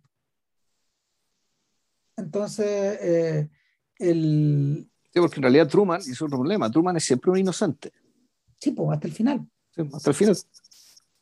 Entonces, el, el, Truman, Truman en ese sentido es un personaje, es un personaje de una película de terror. Por lo mismo, porque no, él, nunca comprende dónde está. Pues nunca alcanza a entender dónde está. Él es un monstruo de una película de terror. Antes de, antes de la caída del monstruo. Esta película no tiene caída. Y de hecho, el, pese a todo lo que le... O sea, parece, si hay, una, si hay, una, si hay una, una moraleja por detrás de esta por detrás de esta fábula, es que apaga la tele, o apaga el celular, o, o, o déjalo en la, o déjalo en el velador. Sale, sale por la ventana y mira a tu vecino, no sé, toma el sol. ¿Cachai? Esa clase de cosas. Mm, sí, o sea, mira, yo vi la película y digo, debo decir que perdí el interés bastante pronto. Eh, o sea, la vi de nuevo sabiendo de qué se trataba, digamos, todo el cuento, por lo tanto, sabiendo de qué iba la película, sabiendo en qué terminaba, eh, puta, al verla tú te das cuenta que efectivamente no hay mucho más que eso. no, no hay mucho más que, eh, que básicamente una ambición, eh, claro, puta, el, el, colgarse de un género más bien, vamos a decir bastardo, un género menor de entretenimiento, un género que en realidad no es del que no, del que no, no van a salir grandes cosas a esta altura. Ya se sabía que no habían salido grandes cosas por el año 98 respecto de eso. Y claro, y pude aprovecharlo para básicamente contar una historia desmesurada acerca de libertad, libre albedrío, que está ahí, relación con el padre.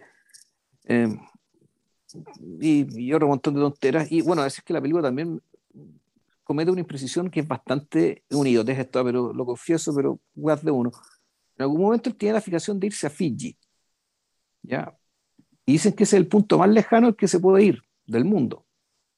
¿Ya? Claro, porque los otros, los otros lugares, los otros lugares que están lejos eh, son lugares donde no hay tierra.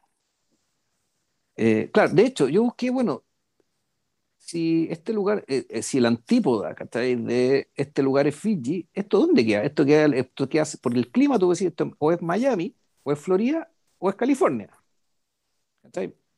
Tiene que ser algunos otros lugares. Claro. Entonces, ¿cuál es la antípoda de Fiji? Bueno, hay un sitio web donde tú puedes buscar antípodas. Entonces tú pones un lugar, ¿cachai? X, Y te, dice cuál es la antípoda. El antípoda de Santiago de Chile es una ciudad china que se llama Jainovi, una cosa así. Por ejemplo, ahí les pongo el ejemplo. ¿Saben cuál es la antípoda de Fiji? Timbuktu, Mali.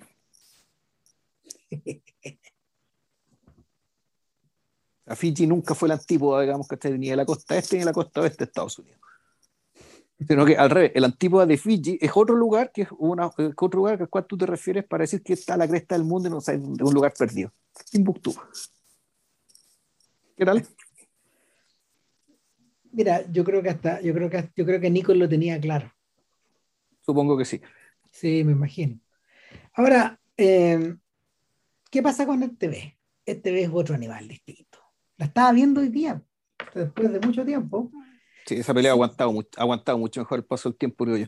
Sigue siendo una buena película. Sí. Es, mejor que su director, de hecho. O sea, Ron Howard, Ron Howard es un sujeto que me cae bien, pero como director tiene momentos y momentos y me da la sensación de que en realidad el verdadero autor no es él de esta película, obviamente, sino que yo creo que vendría vendría a ser de nuevo el director, ¿no? perdón, de nuevo los guionistas. El este guionista. claro, es una pareja, es una pareja de guionistas, pues Lowell Gans y Babalu Mandel.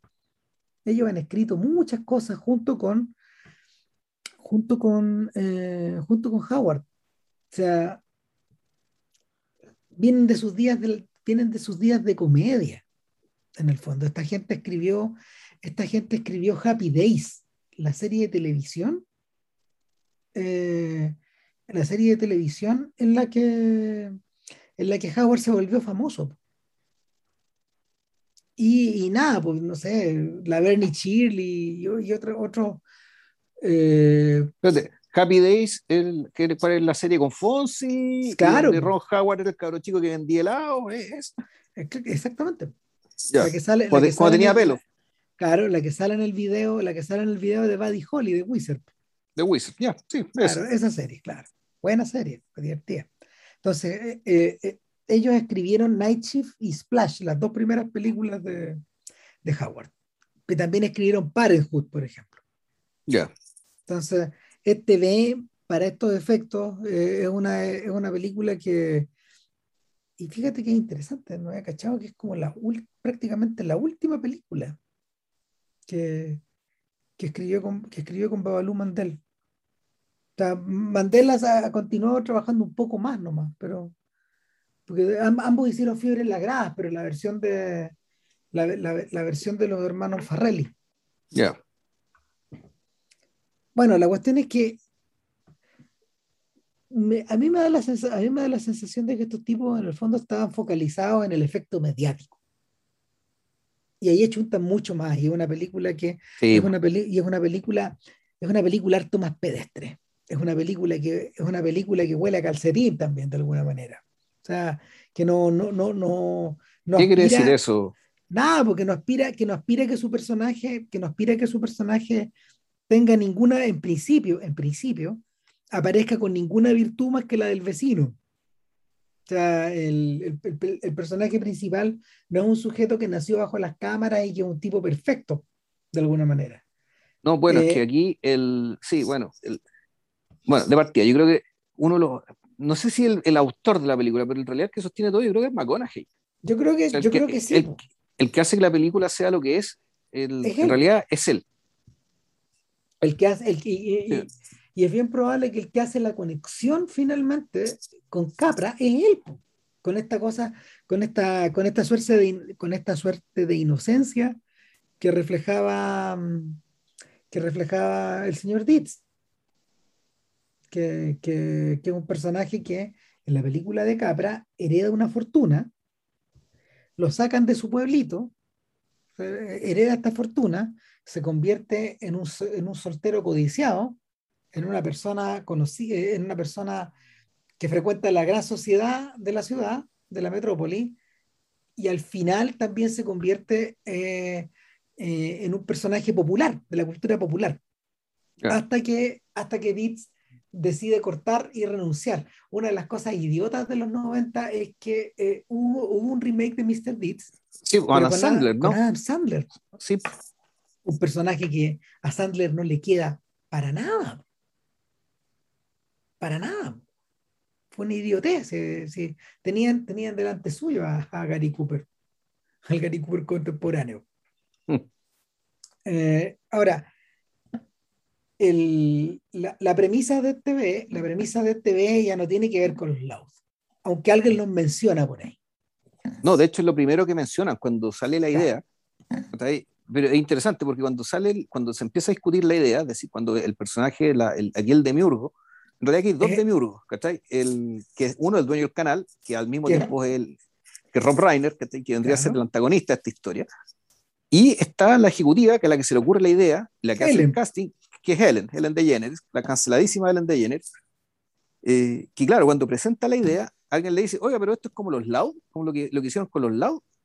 Eh, no, no, no, esto es distinto porque esto va a ser sin edición, la cámara lo va a seguir permanentemente. ¿cachai? Esto, tampoco es de real world, esto no está guionizado, dice ella. Esto está ionizado y, eh, claro, y esto y es 24/7. ¿ya? Entonces, en ese sentido, la, la celda no es espacial, sino que es temporal. No hay escape. Y no porque no hay escape, no hay lugar donde ir, sino que donde puedas, te puedes ir donde quieras. Pero donde quieras que vayas, la cámara te va a seguir. Donde esa, sería la, esa es la premisa del show. Es volver al mismo principio del cine, del cinema verité, del cine directo, donde la cámara seguía a Kennedy para todas partes y, te, te, sigue porque puede hacerlo, y está la tecnología para eso, y, eso también se menciona respecto con estos carros, que y en algún momento cuando Ed quiere romper el carro, le dicen, bueno, en 10 minutos va a, haber, en 15 minutos traen otro igual, en realidad en 10. Sí, están fondo en la jaula, que una jaula de tiempo. Eh, pues, ¿Por qué? Porque básicamente está, lo siguen permanentemente 24/7. El, de partida, esta película eh, tiene, tiene muchas gracias que no tiene, que, que, no tiene, ¿cómo se llama esto? De Truman Show. Para empezar, que el núcleo familiar. O sea, al fondo aquí hay una galería de personajes. ahí. Que es interesante, cuando eligen a Ed, lo eligen por ser él, no eligen a su familia. Y sin embargo resulta que la familia, ahí, también es muy interesante, partiendo por su hermano, que es el que, que es sobre el que se sostiene principalmente el carácter cómico, porque esta película es una comedia también. Y es una muy buena comedia. Aquí pasa que hay películas que en realidad son muy buenas películas per se y que además son buenas comedias, pero no es una buena película por ser una buena comedia. Eh, a mi modo parecer, digamos. Es una comedia y un poco más, pero en el registro comedia también funciona. Funciona bastante bien a largo rato, no siempre, pero ah, en buena parte del metraje. Ahora, eh, oye, entre medio es una cosa que no hemos mencionado, que este es un remake. Este ah, un remake, este ve un remake de una película canadiense, pero quebecois, que se llama Luis XIX, el rey de las ondas televisivas, Le Roi des Ondes. y es del año 94, o sea, pero es una comedia bien oscura en el fondo, a pesar de haber sido la película más vista de ese año en Canadá. Ah, bueno, entonces el verdadero autor de la, de la, de la película, y la genialidad efectivamente no está en estos guionistas veteranos, no está en Ron Howard, sino que está en los autores de esta otra cosa. Po. Es un señor que se llama Michel Poulet. Ya. Michel Poulet. Y, y, es un comediante. Ya.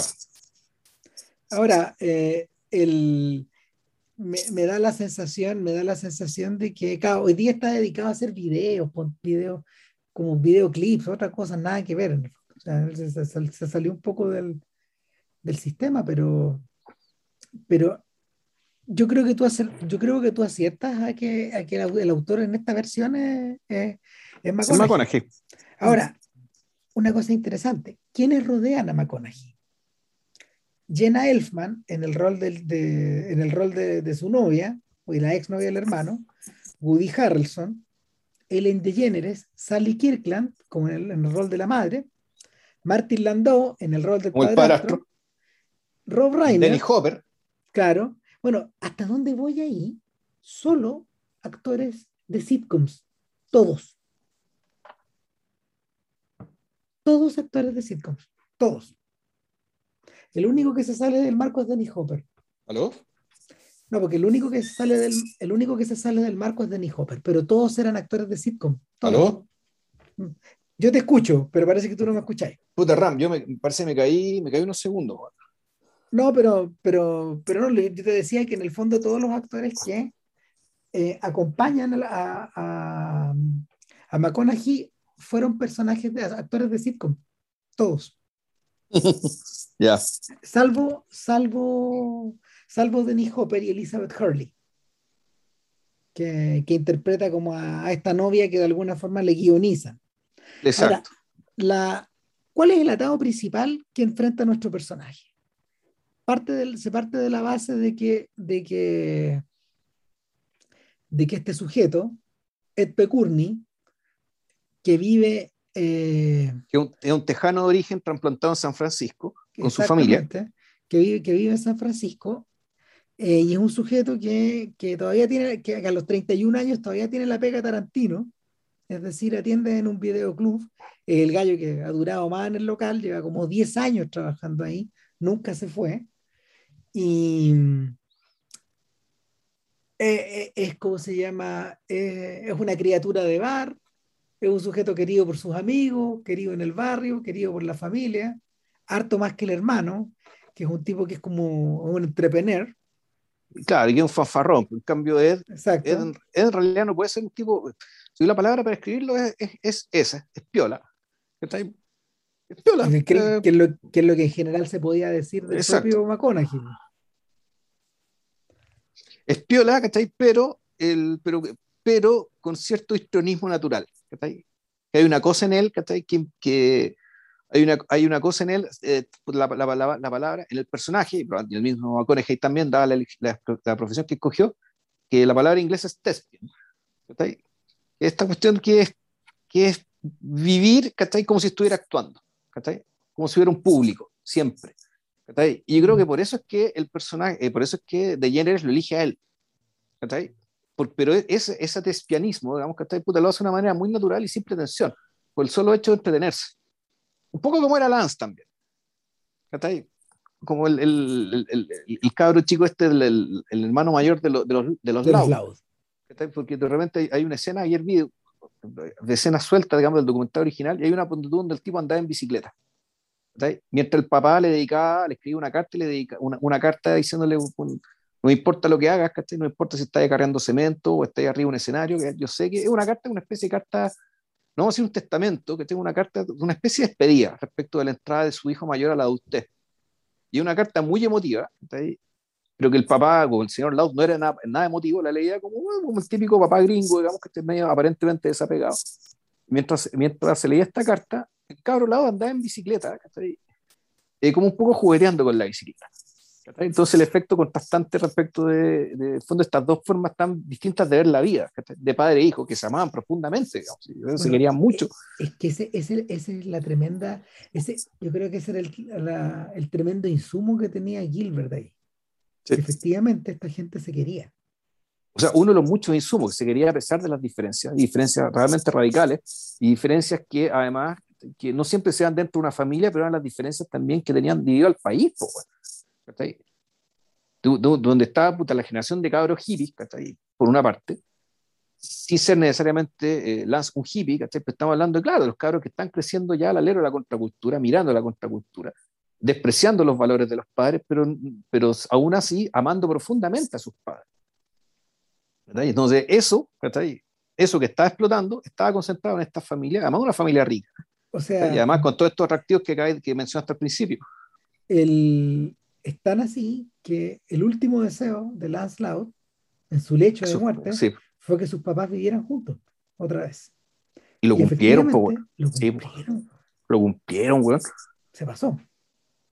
O sea, no, tremendo, En, e, e, o sea, eh, yo creo que, yo creo que de hecho, eso, esa, esa, esa, conclusión es mejor que la que Gilbert pudo haber, pudo haber imaginado para su, para su documental, porque de alguna forma, efectivamente, el hijo redima a los padres. Y, y, y, y completa, su, completa, el, completa su viaje. Bueno, el. Bueno, McConaughey, Ed y su histrionismo y su forma particular de ser, que lo convierte en, un objeto y, en un objeto raro, pero que al mismo tiempo, claro, para Ellen DeGeneres es atractivo y con potencial. De hecho, muy bonita, es muy buena la escena cuando le presenta al sujeto a los ejecutivos.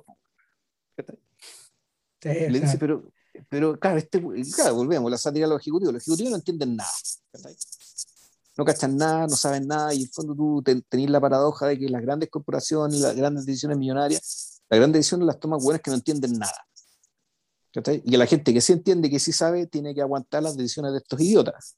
O sea, eh, eh, en general, a Rob Reiner, que le interesa el tema, ha encarnado una y otra vez a esa clase de idiotas que él mismo ha tenido que enfrentar como actor, como productor. Como productor, como, director. Y como director, exacto. Y los encarna tan re bien, estos animales. Muy divertido. Sí. Entonces, bueno, el, punto es que este personaje eh, decide entrar en, una escena que también es maravillosa, que es cuando básicamente lo convence su hermano Rey, que es un personaje que tú, claro, uno lo ve, tú lo ves, este es un fanfarrón, es un chanta, y no tienes por qué tomarlo en serio. Y sin embargo, el rey es que le da el argumento respecto a por qué tiene que tomar esta decisión y por qué tiene que entrar este rally, y por qué tiene que entrar esta jaula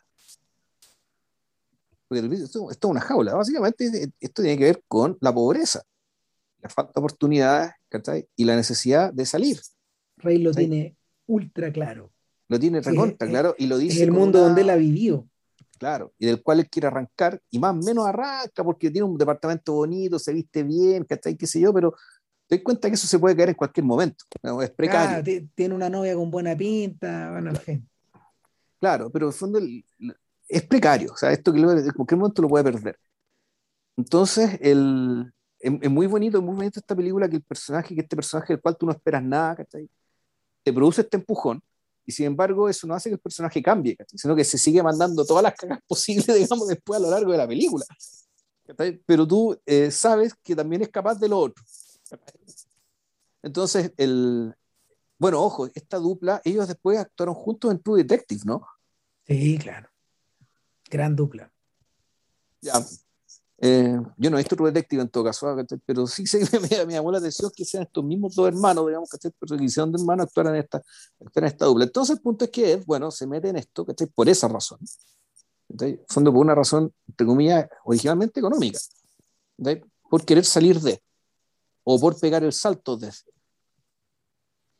Y claro, eh, en la medida que te siguen 24-7, eh, se tiene, que acostumbrar a la presencia de la cámara y eso desde el primer momento, porque claro, se despierta, cuando empieza el, empieza el cuando se, despierta, lo primero que va a hacer es rascarse las pelotas, suponemos, digamos, ¿cachai? Y él se da cuenta que está la cámara mirándolo y, y oh, pucha, oh, ya, listo, se olvida. Eh, y claro, todo esto empieza a ser seguido ¿cachai? por los ejecutivos. Entonces, eh, hay, entonces, claro, de aquí tú ves un poco el, como decirlo, el seguimiento y el, el, desarrollo, el florecimiento de este producto, ¿cachai? Al ojo de muchas, a, al ojo de muchos ojos interesados. Primero están los ejecutivos y después la gente, la gente corriente, que empieza a interesarse en esto. Ahora, la, la, cuestión es, ¿por qué se interesan en esto?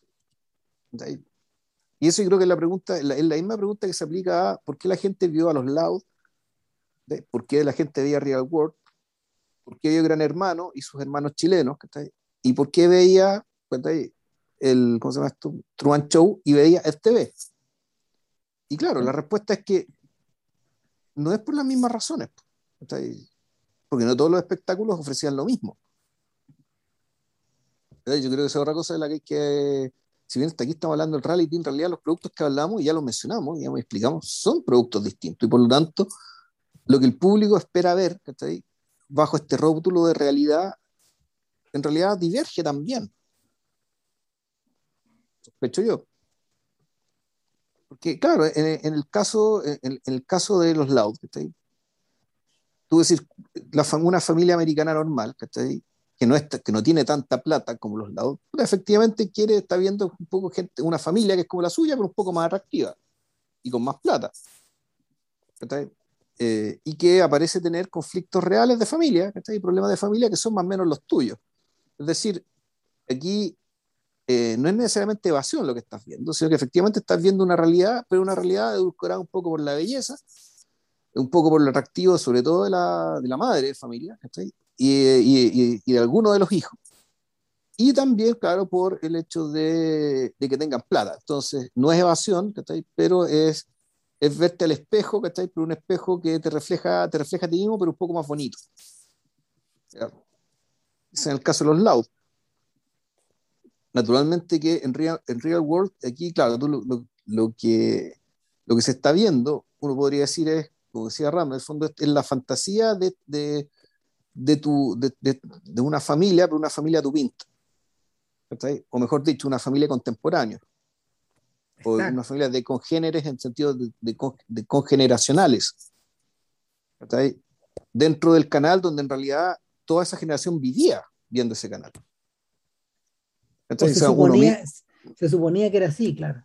Claro. Uno mismo consumió harto. Uno consumía, claro, y está un poco, poco, no sé si tragado, pero bastante influido por, puta, por la estética, por los valores, ¿cachai? Eh, puta, ¿qué te transmitía en ti?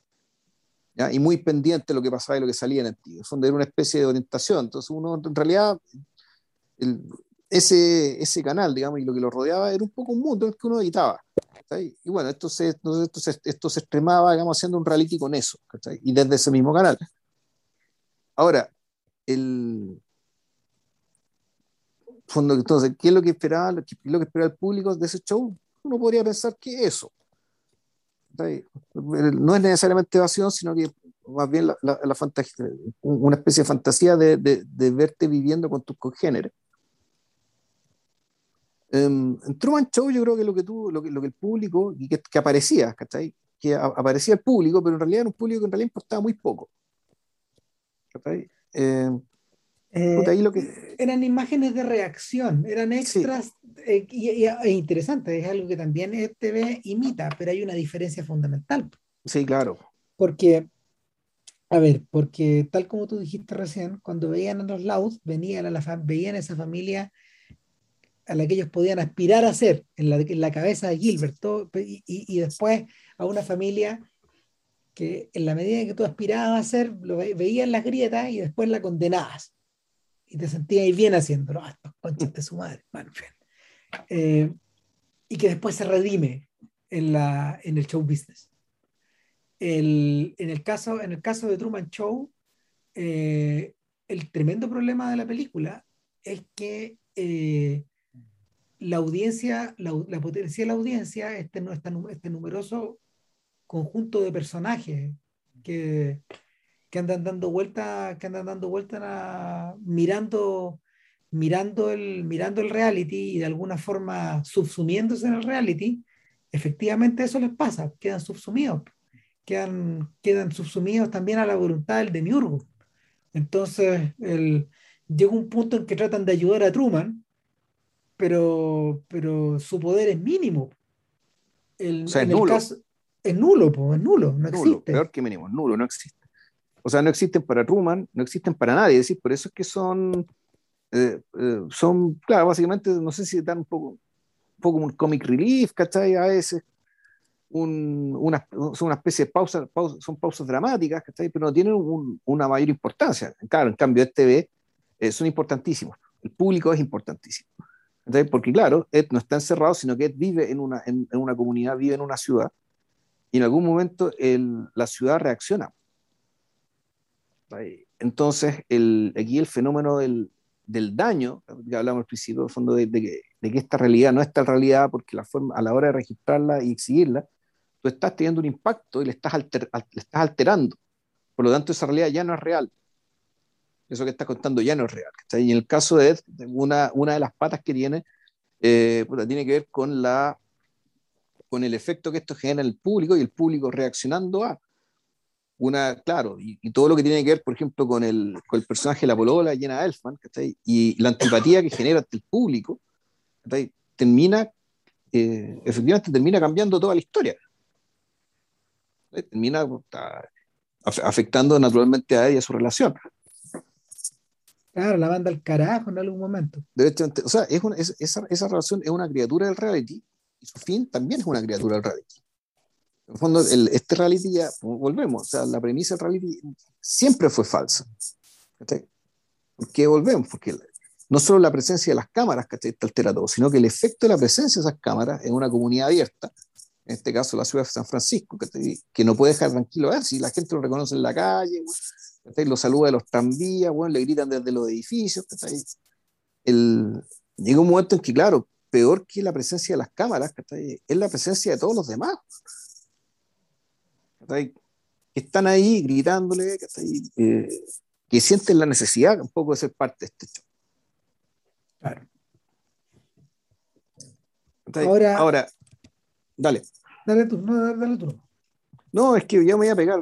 ya me- yo ya estoy que, dado que imagino que la película ya la vieron, y que, no sé, yo podría estar un- algún rato, no muy, bre- no muy largo, digamos, tirando, tirando el flor a la película por distintas razones, ¿cachai? Básicamente por el elenco, por el carácter, no vamos a decir coral, ¿cachai? Pero efectivamente por la construcción de esta comunidad que está en torno a, eh, que está en torno a Greg, ¿cachai? por los muy bonitos detalles respecto a la relación que establece con los camarógrafos, ¿cachai? con el tipo del switch del camión, es decir, con los empleados del canal. Claro, el, el de, el- que a todo esto, el Switch es el hermano de Ron Howard. Sí, que tiene una cara muy rara. Claro, que en un gesto muy cariñoso de los hermanos y en un, en un, en un, en una, mm, en un chiste privado, eh, este loco siempre está en las películas de su hermano, en el papel que sea. Va a todas, va a todas, lo apañan todas. ¿cachai? Entonces, y se ha convertido, se ha convertido en una especie como de número cómico que tienen ellos dos. Claro. Entonces, El- el... mira, cuando, cuando uno va viendo la película y, y así como decía, que si, los Lauder eran la familia que tú querías ser y a la que tú podías defenestrar, si, si en The Real World es el tipo de familia que tú querías tener, acá lo que, lo que, lo que, aparentemente estaría reflejado es esta sensación de ver a uno de los tuyos en la tele. La, naturalización del, la, na- la naturalización del, del sujeto que está saliendo frente a la cámara. Eh, es divertido, porque se supone que esa era uno de los, ese era uno de los principios rectores que Cesare Sabatini se había inventado en su cabeza para el, el neorrealismo, y es algo que Godard recogió en algunas de sus críticas en, el, en este, en este texto, en este texto que era una especie de advertencia a la generación mayor acerca del triunfo de Truffaut en, en, en el Festival de Cannes, donde él decía, bueno, los condenamos a ustedes porque nunca han filmado gente como, o sea, chicas como las que nos gustan, padres como los que tenemos, pegas como las que hacemos, en fin. Y, y claro, eh, para esos efectos, Ed vendría a ser el everyman, un poco. El que se rasca las pelotas en la mañana, Sí, pero que después llega con flores en la tarde. Es una versión juvenil de Pedro Picapiedra también, por decirlo también de, de otra forma. No, no, no. En principio no es un sujeto muy sofisticado y eso es lo que atrae a nuestra demiurgo.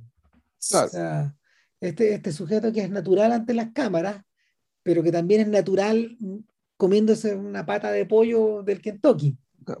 Claro, entonces es un everyman, no es sofisticado, es un natural ante la cámara, es bien intencionado, yo creo que también eso es importante, fue algo que se captó, es importante que el tipo fuera una buena persona, un tipo decente, que en fondo también que es una de las más democráticas de las virtudes, que se espere, que es la que en realidad que es la que sostiene todo, digamos, que, que efectivamente si la esencia fuera por igual, digamos, que para todo el mundo, digamos, esta cosa andaría. Yo creo que en realidad, y ahí está yo creo que el quiebre y el conflicto de la película, ¿sí? el, el punto es que el, Ed es un tipo decente, la gente se siente atraído hacia él por un montón de virtudes y también por su esencia, claro, y sin embargo en algún momento tú te das cuenta que él es parte de un circo indecente.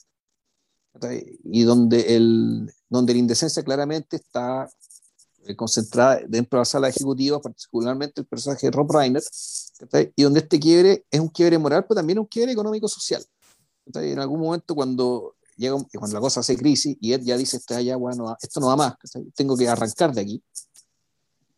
Y él les dice a los ejecutivos, ¿usted cree que nosotros somos estúpidos? Y aquí todo, todo está en quiénes son el ustedes y quiénes somos nosotros. Eh, entonces tú aquí ves efectivamente la, la gente, el, el, si bien el de Miurgo es el de Yenes, la ejecutiva, sin embargo aquí la relación de poder en realidad está dada con los dueños del canal, es decir, con los quienes monopolizan o quienes controlan el broadcast. Claro. El, en el fondo la difusión masiva. Es importante hablar en estos términos porque lo que pasó después, eso se acabó. Nosotros ya no vivimos en esa época.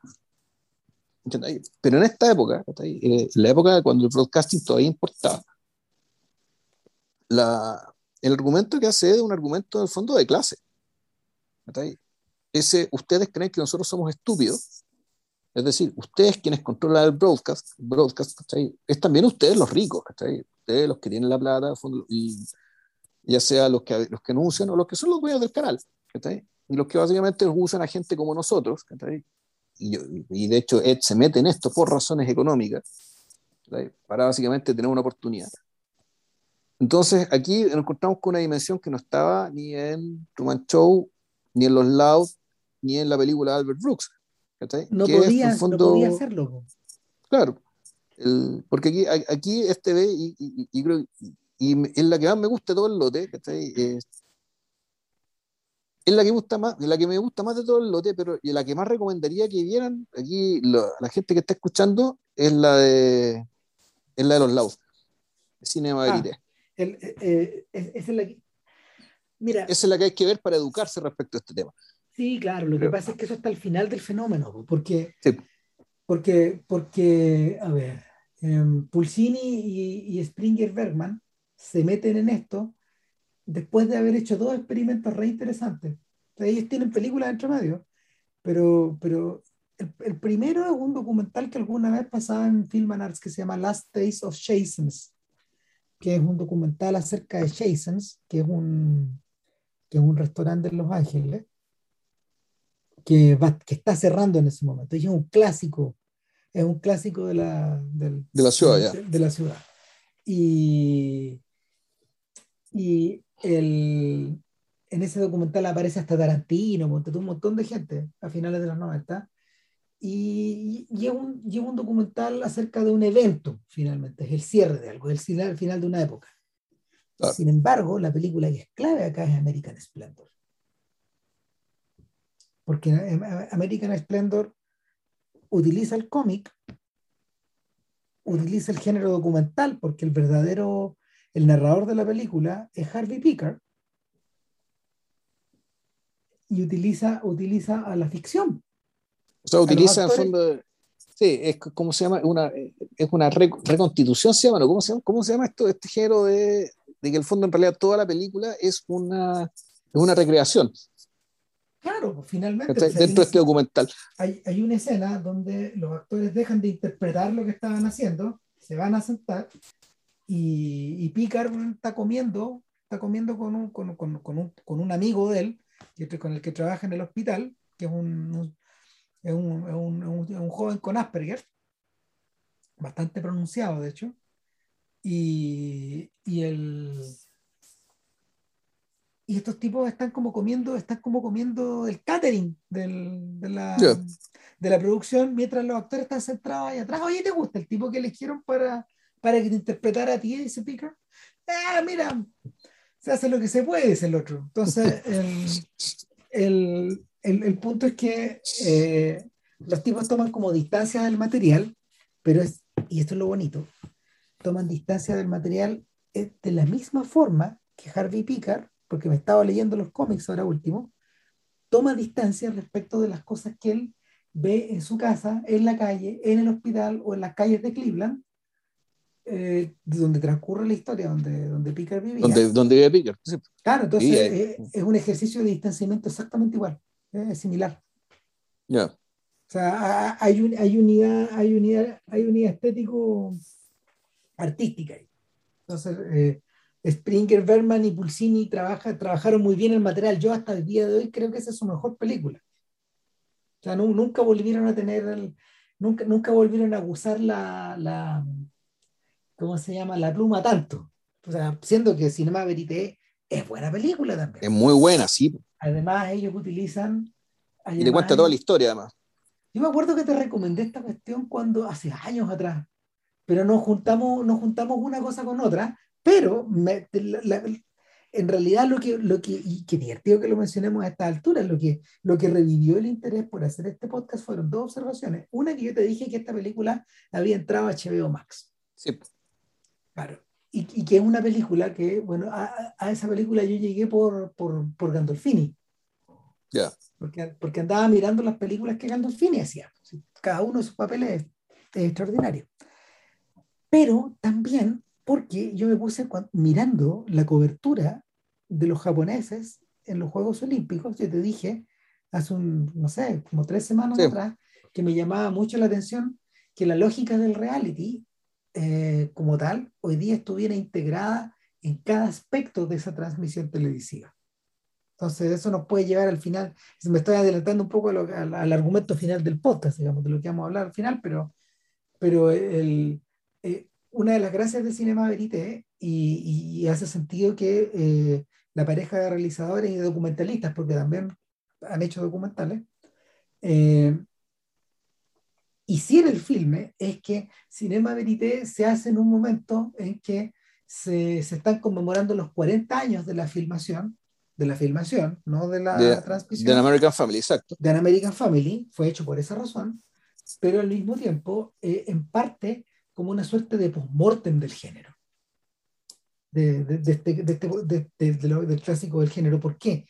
Porque los 10 años que transcurrió, que transcurrieron desde TV hasta Cinema Verité, eh, el reality atravesó por tantas mutaciones, cambió de tal forma que se convirtió efectivamente eh, en un monstruo más de la máquina, un, un monstruo más de la maquinaria, pero un monstruo totalmente controlado eh, y, y, controlado, controlado tal como soñaba Rob Reiner en NetTV. Es decir, o sea, la, la, una de las escenas culminantes de una de las escenas culminantes de la película de Howard es como cuando finalmente el anzuelo de el anzuelo de la mujer fatal está alrededor de Ed y ella le dice, bueno, ¿por qué no viene a cenar a mi casa el sábado? ¿Mm? Eh, como toda la gente lo ve este loco llega en su auto y hay 5.000 personas alrededor del edificio. Todo esperando, todo esperando que, que se produzca la escena de sexo. Sí, y que va a ser transmitida porque es canal de cable.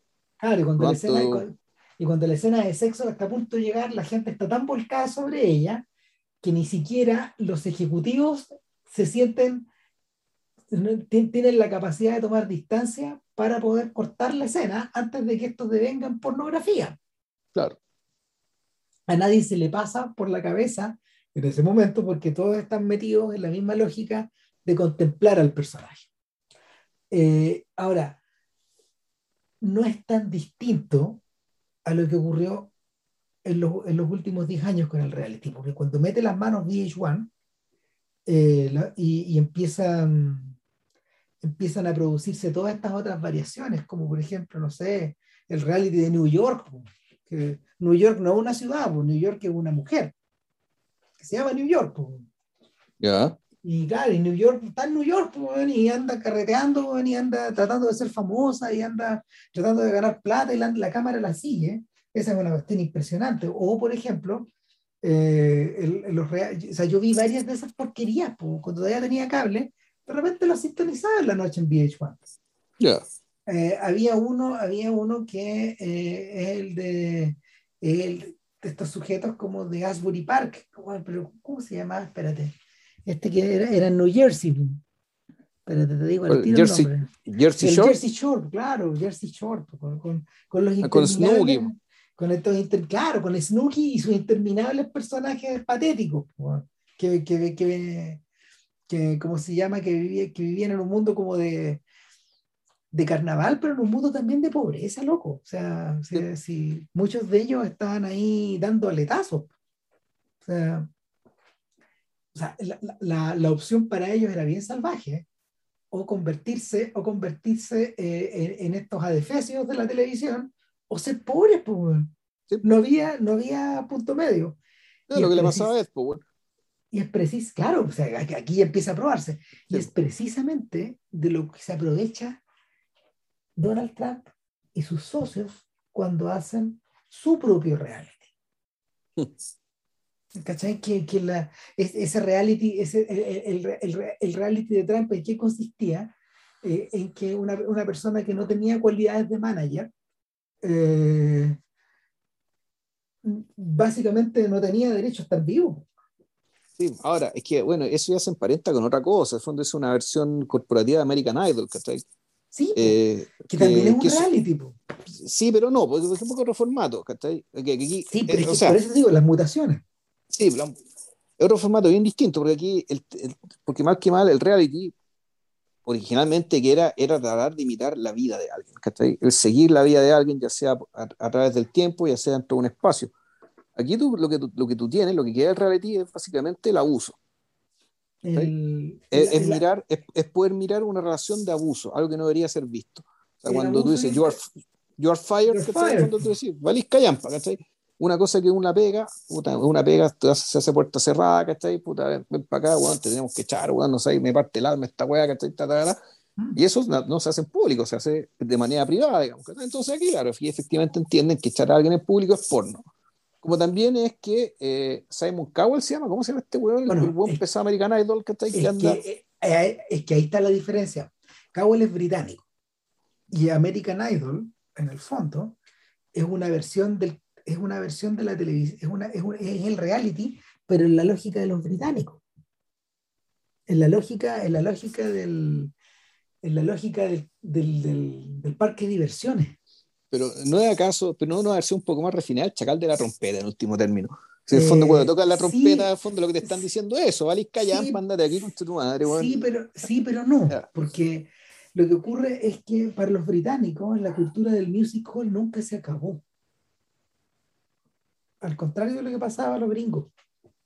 La cultura del music hall todavía perdura. Cuando tú veis programas de la televisión británica, todavía tienen esa lógica transformado de las maneras que tú queráis. Jules Holland es precisamente eso. Es, la, es el desfile, es el desfile en clave de music hall de, un, de, una, de, una, cantidad de actos musicales. Lo mismo pasa, por ejemplo, con estos programas de preguntas y respuestas, la lógica del music hall otra vez. Para ellos, para ellos esa clase de espectáculo es natural. Entonces Cowell lo que hizo fue exportar eso y vendérselo a los gringos y se requete forró. Pues. porque, porque hoy día esa lógica, esa lógica del music hall está trasladada al yo soy, está trasladada a, la, al, lip syncing, al lip syncing, a la real, al reality tributo, a danzar con las estrellas y en último término a Masterchef. Y, y, y, Masterchef, Masterchef vendría a ser una de, las, una de las combinaciones más complejas de todas, porque además contiene la lógica de Real World. Eh, o sea, tú sabes que Masterchef la graban en la graban en periodos condensados de tiempo, eh, en lugares eh, donde los personajes están aislados. El Masterchef chileno se graba en Colombia desde hace un par de años atrás. Chuta, ya. ¿Por qué razón? Porque en Colombia se graban todos los Masterchef. latinos. Ya. Se graban todos allá, eh, porque eso no solo le da unidad eh, estética al programa, sino que al mismo tiempo te permite concentrar la energía en una pura estructura de producción. Entonces, en términos de costos, para ellos es muy eficiente, porque el producto sale con el nivel de calidad de broadcasting que ellos necesitan en cada vez, eh, es controlado por el mismo equipo y se responde más rápido a, los mandamases de, de, Inglaterra. O de donde sea que, que, sea el programa, pero, pero, pero, pero funcionan, funcionan con esa lógica. de hecho, hoy día en el programa del huevo fue en salida, estaban hablando de que habían pillado a una de las participantes chilenas eh, en su aislamiento en Colombia, hablando por teléfono con un chef chileno eh, encerrado en el baño para que le diera pistas. Ya. ¿Cachai? Para que le diera, para que le diera pistas de, de, de, cómo hacer el plato mejor.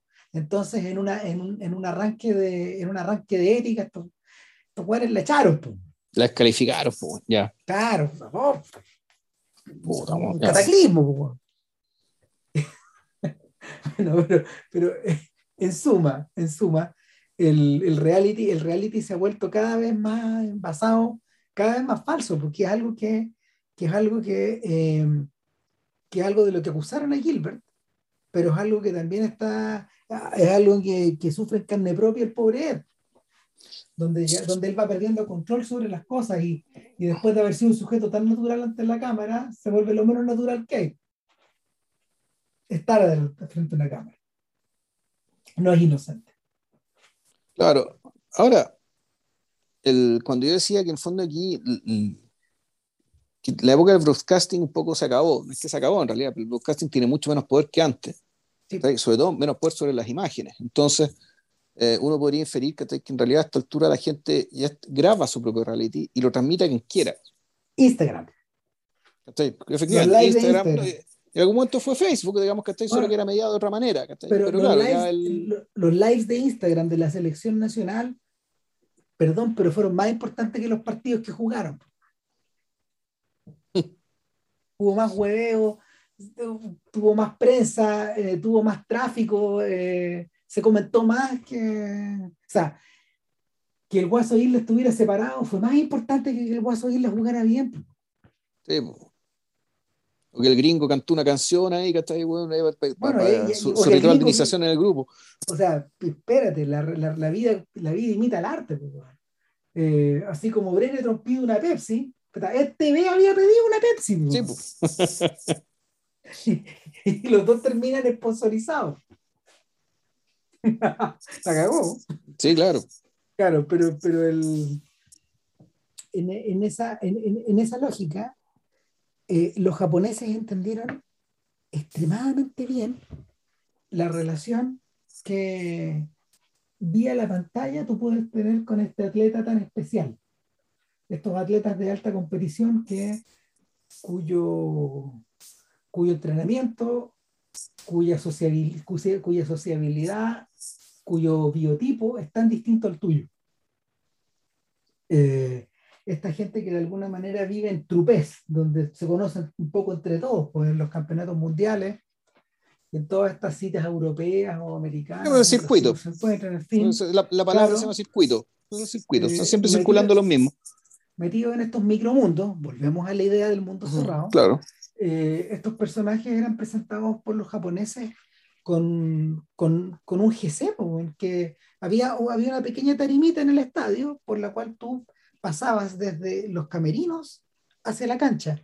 Y cuando tú aparecías por, esa, por, esta especie de, de, pequeño proscenio, tu nombre y tu país salía atrás y tú habías sido un show. Entonces había tipos que salían haciendo moonwalk o hacían rutinas y había música funk o, o, trap o, o, música pop que estaba puesta asociada a ellos y que y los veía aparecer como si fueran como si estuvieran en un partido All Star de estos de la de estos que tienen los gringos con, con las confederaciones. Era exactamente igual. Entonces tú dices, ah, esto es reality. Lo que voy a ver ahora es parte también de un reality. Me lo están acercando de esta manera porque la realidad está siendo deglutida y consumida en esa lógica a propósito de estos lives de Instagram y a propósito de los videos de TikTok. Sí, no es inocente que, que, que Boric, el, eh, que, que, Boric candidato, eh, haya hecho su primer TikTok eh, jugando con una con una con un ¿cómo se llama? con una con una con una una cosita para hacer estampas, para, estampar cosas que le había regalado, que le había regalado la hermana de Henry Boyce, que es todo lo contrario a Henry Boyce, digamos. Esa, esa pelirroja es ella es una influencer de, de, Twitter y de Instagram. Morimos. Y hermanos ambos de Michael Boyce. Exactamente. Un saludo a Michael, un gran sujeto. Sí, gran persona. Un saludo a Michael. Mm. Entonces, el, el, rollo es que, el rollo es claro, porque eh, eh, Boric, entraba incluso también en esa lógica del reality del meme también. No, sumi, no sumergido ahí, pero tomando elementos. El, el no, pues, ¿qué eh, es sino eso? Digamos. O sea, mira, uno dice TikTok es por una, es, una segmentación, ¿cachai? En fondo están segmentados los, distintos, los distintos medios. Entonces, con TikTok voy a llegar a un porcentaje importante de gente de bajo cierta edad. ¿Sí? Que consume las cosas. Que, que vive en TikTok. Finalmente, finalmente eh, ahí, ahí, ahí se compró lo que, lo que, lo que acabas de decir eh, hay ciertos mundos que están incluso al interior de, al interior de, al interior de estos mundos virtuales hay ciertos planetas, como pasa en Ready Player One, la novela, claro. donde, donde tú habitas y no, a veces coexistes con los otros cuando tu, cuando tu órbita se acerca, pero, pero tú estás ahí y, y, finalmente estas reglas, estas reglas virtuales las aprendes bien, pero no necesariamente son iguales a las de los otros. No, claro, y, no, y son, eh, y, por eso son planetas distintos, los habitantes son distintos, y claro, y por lo tanto son distintas formas de autonomizarse del broadcast. En el fondo, el, el reality que nosotros conocemos es un hijo de broadcast. Y el broadcast que suele ser monopolizado por una figura, y por eso es que en todas estas películas hay un demiurgo, quien crea, quien controla, quien decide, y que en último término quien daña al, al, objeto, al héroe de este reality. Claro la, pareciera, ser que, pareciera ser que la democratización del reality. Eh, o sea, de la generación y distribución de imágenes. Claro, en este caso, sugiere, también la democratización de la demiurgia. Claro. Pero mi impresión es que es una falacia. O sea, el que manda el algoritmo. Sí, po. Por eso decía. Por eso es, es, una falacia. O sea, finalmente hay una ilusión ahí que es, la, que, que la misma ilusión que impide a, en, está emparentada con la misma ilusión que impide a Truman darse cuenta de que está en un chup. Eh, el propio Ed pierde la, el propio Ed pierde la, ¿cómo se llama? Pierde el sentido de eso en algún momento y también le pasa a los lados, a los verdaderos y a los de Cinema a los de Cinema Verité. También les pasa. O sea, el, en la medida de que, en la medida, eh, eh, al final pareciera ser un problema de mediación. De que, bueno, hace poco eh, YouTube cambió sus normas y algunos youtubers prominentes se están revelando. Ahí tenéis. O sea, se están, están diciendo, bueno, aquí el, algoritmo de YouTube me está forzando a, puta, a generar contenido que no me interesa, porque eh, básicamente lo que hace es darme el incentivo para ir identificando ciertas tendencias y yo para poder monetizar bien tengo que seguir esas tendencias. Entonces, llega un momento en que, el, por ejemplo, un youtuber que yo sigo que es un, que es un gordito argentino que es sobre tecnología, que es Idear Vlog se eh, Fabián, eh, Fabián Fernández, y en algún momento dice, es que a la mierda, ¿cachai? Voy a hacer, voy a hacer los, los, videos que se me canten las pelotas, aunque sé que voy a ganar mucha menos plata. Pero el concepto que él dice es que, y lo dice ¿Por qué? Porque a la larga, en realidad, YouTube es un pésimo empleador. Porque él tiene muy claro que la relación con YouTube es esa. YouTube es el empleador y ellos son empleados de YouTube. Que ganan plata en la, medida que, en la medida que complacen a YouTube generando muchas vistas, de modo que esto pueda meter sus comerciales de mierda. Que yo desafío que alguien que se le haya metido un comercial en YouTube, que haya comprado alguna vez el comercial de mierda que le, intervino el video que querían ver. Eh, yo le pegaría un combo por mazoca, weón. eso, se castiga. O sea, YouTube tiene la misma lógica que Google, son la misma cosa, además. Sí, obvio. Eh, que, que, es de llenarte, es de llenarte de, de avisos eh, de spam, finalmente. Esos avisos que van como por el lado de los sitios web que no sirven de nada. Sí, claro. En, el caso, en, el caso de YouTube, YouTube eso te lo llenas, pero solamente en, algunos, en algún, algunos generadores de contenido que tienen que demostrar su valía, generando tráfico, ¿cachai? A través de un algoritmo, digamos, y tú realmente hay un tema que te interesa y te das cuenta que empiezan a aparecer un montón de buenas hablando de este mismo tema.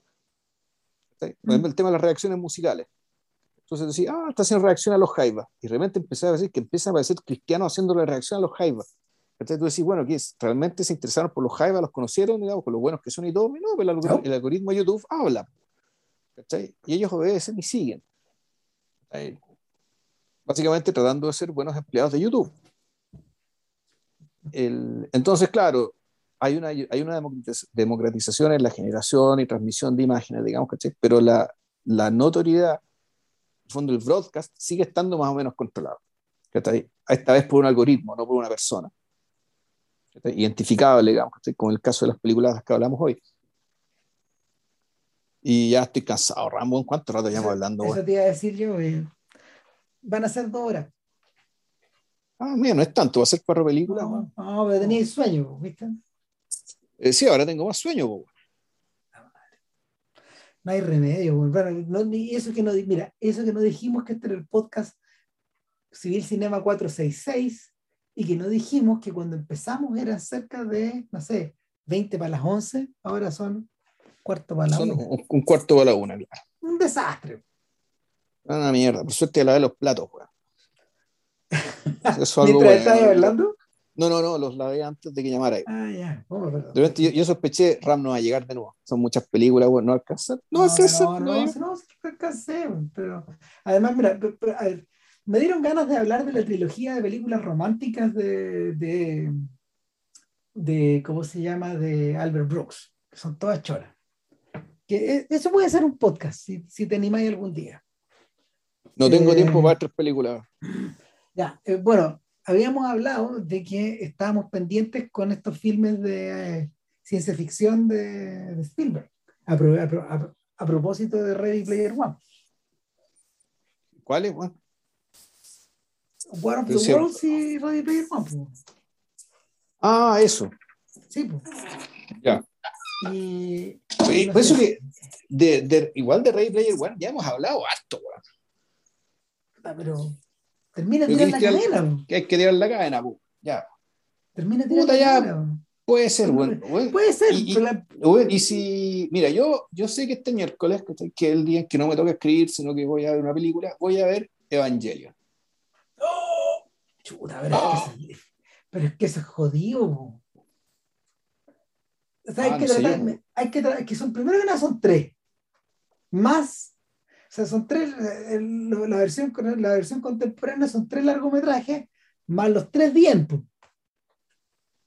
Es harto. pero espérate, ¿cómo tres? Pues si es una película de hora y media el Evangelion que, está, que se acaba de estrenar ahora. Sí, pues, pero eso no es lo mismo que la serie. No, pues la serie son, son estos 27, 27 o 26 capítulos que tiene un par de finales alternativos. Tres. Eh, ¿Tres? tres, finales, los que están disponibles, no sé cuántos son los que están en Netflix. Mm. No, el problema, que, el problema que hay ahí es que eh, Idea Kiano a, ¿cómo se llama? ¿No te acordáis que había hecho tres? Lo que pasa es que él em, redibujó la serie entera para poder pasarla digital. Ese era el, atado que él tenía. Redibujó la, serie, redibujó la serie completa y tuvieron que hacer de nuevo las células de animación. Entonces él ya no dividió en 27 capítulos, sino que dividió en tres largometrajes. 3.3, 4.4, ¿te acordás que eran así? 1.1, Claro, entonces había tenido problemas haciendo el último y este que se estrenó debe ser el último. ¿Cachai?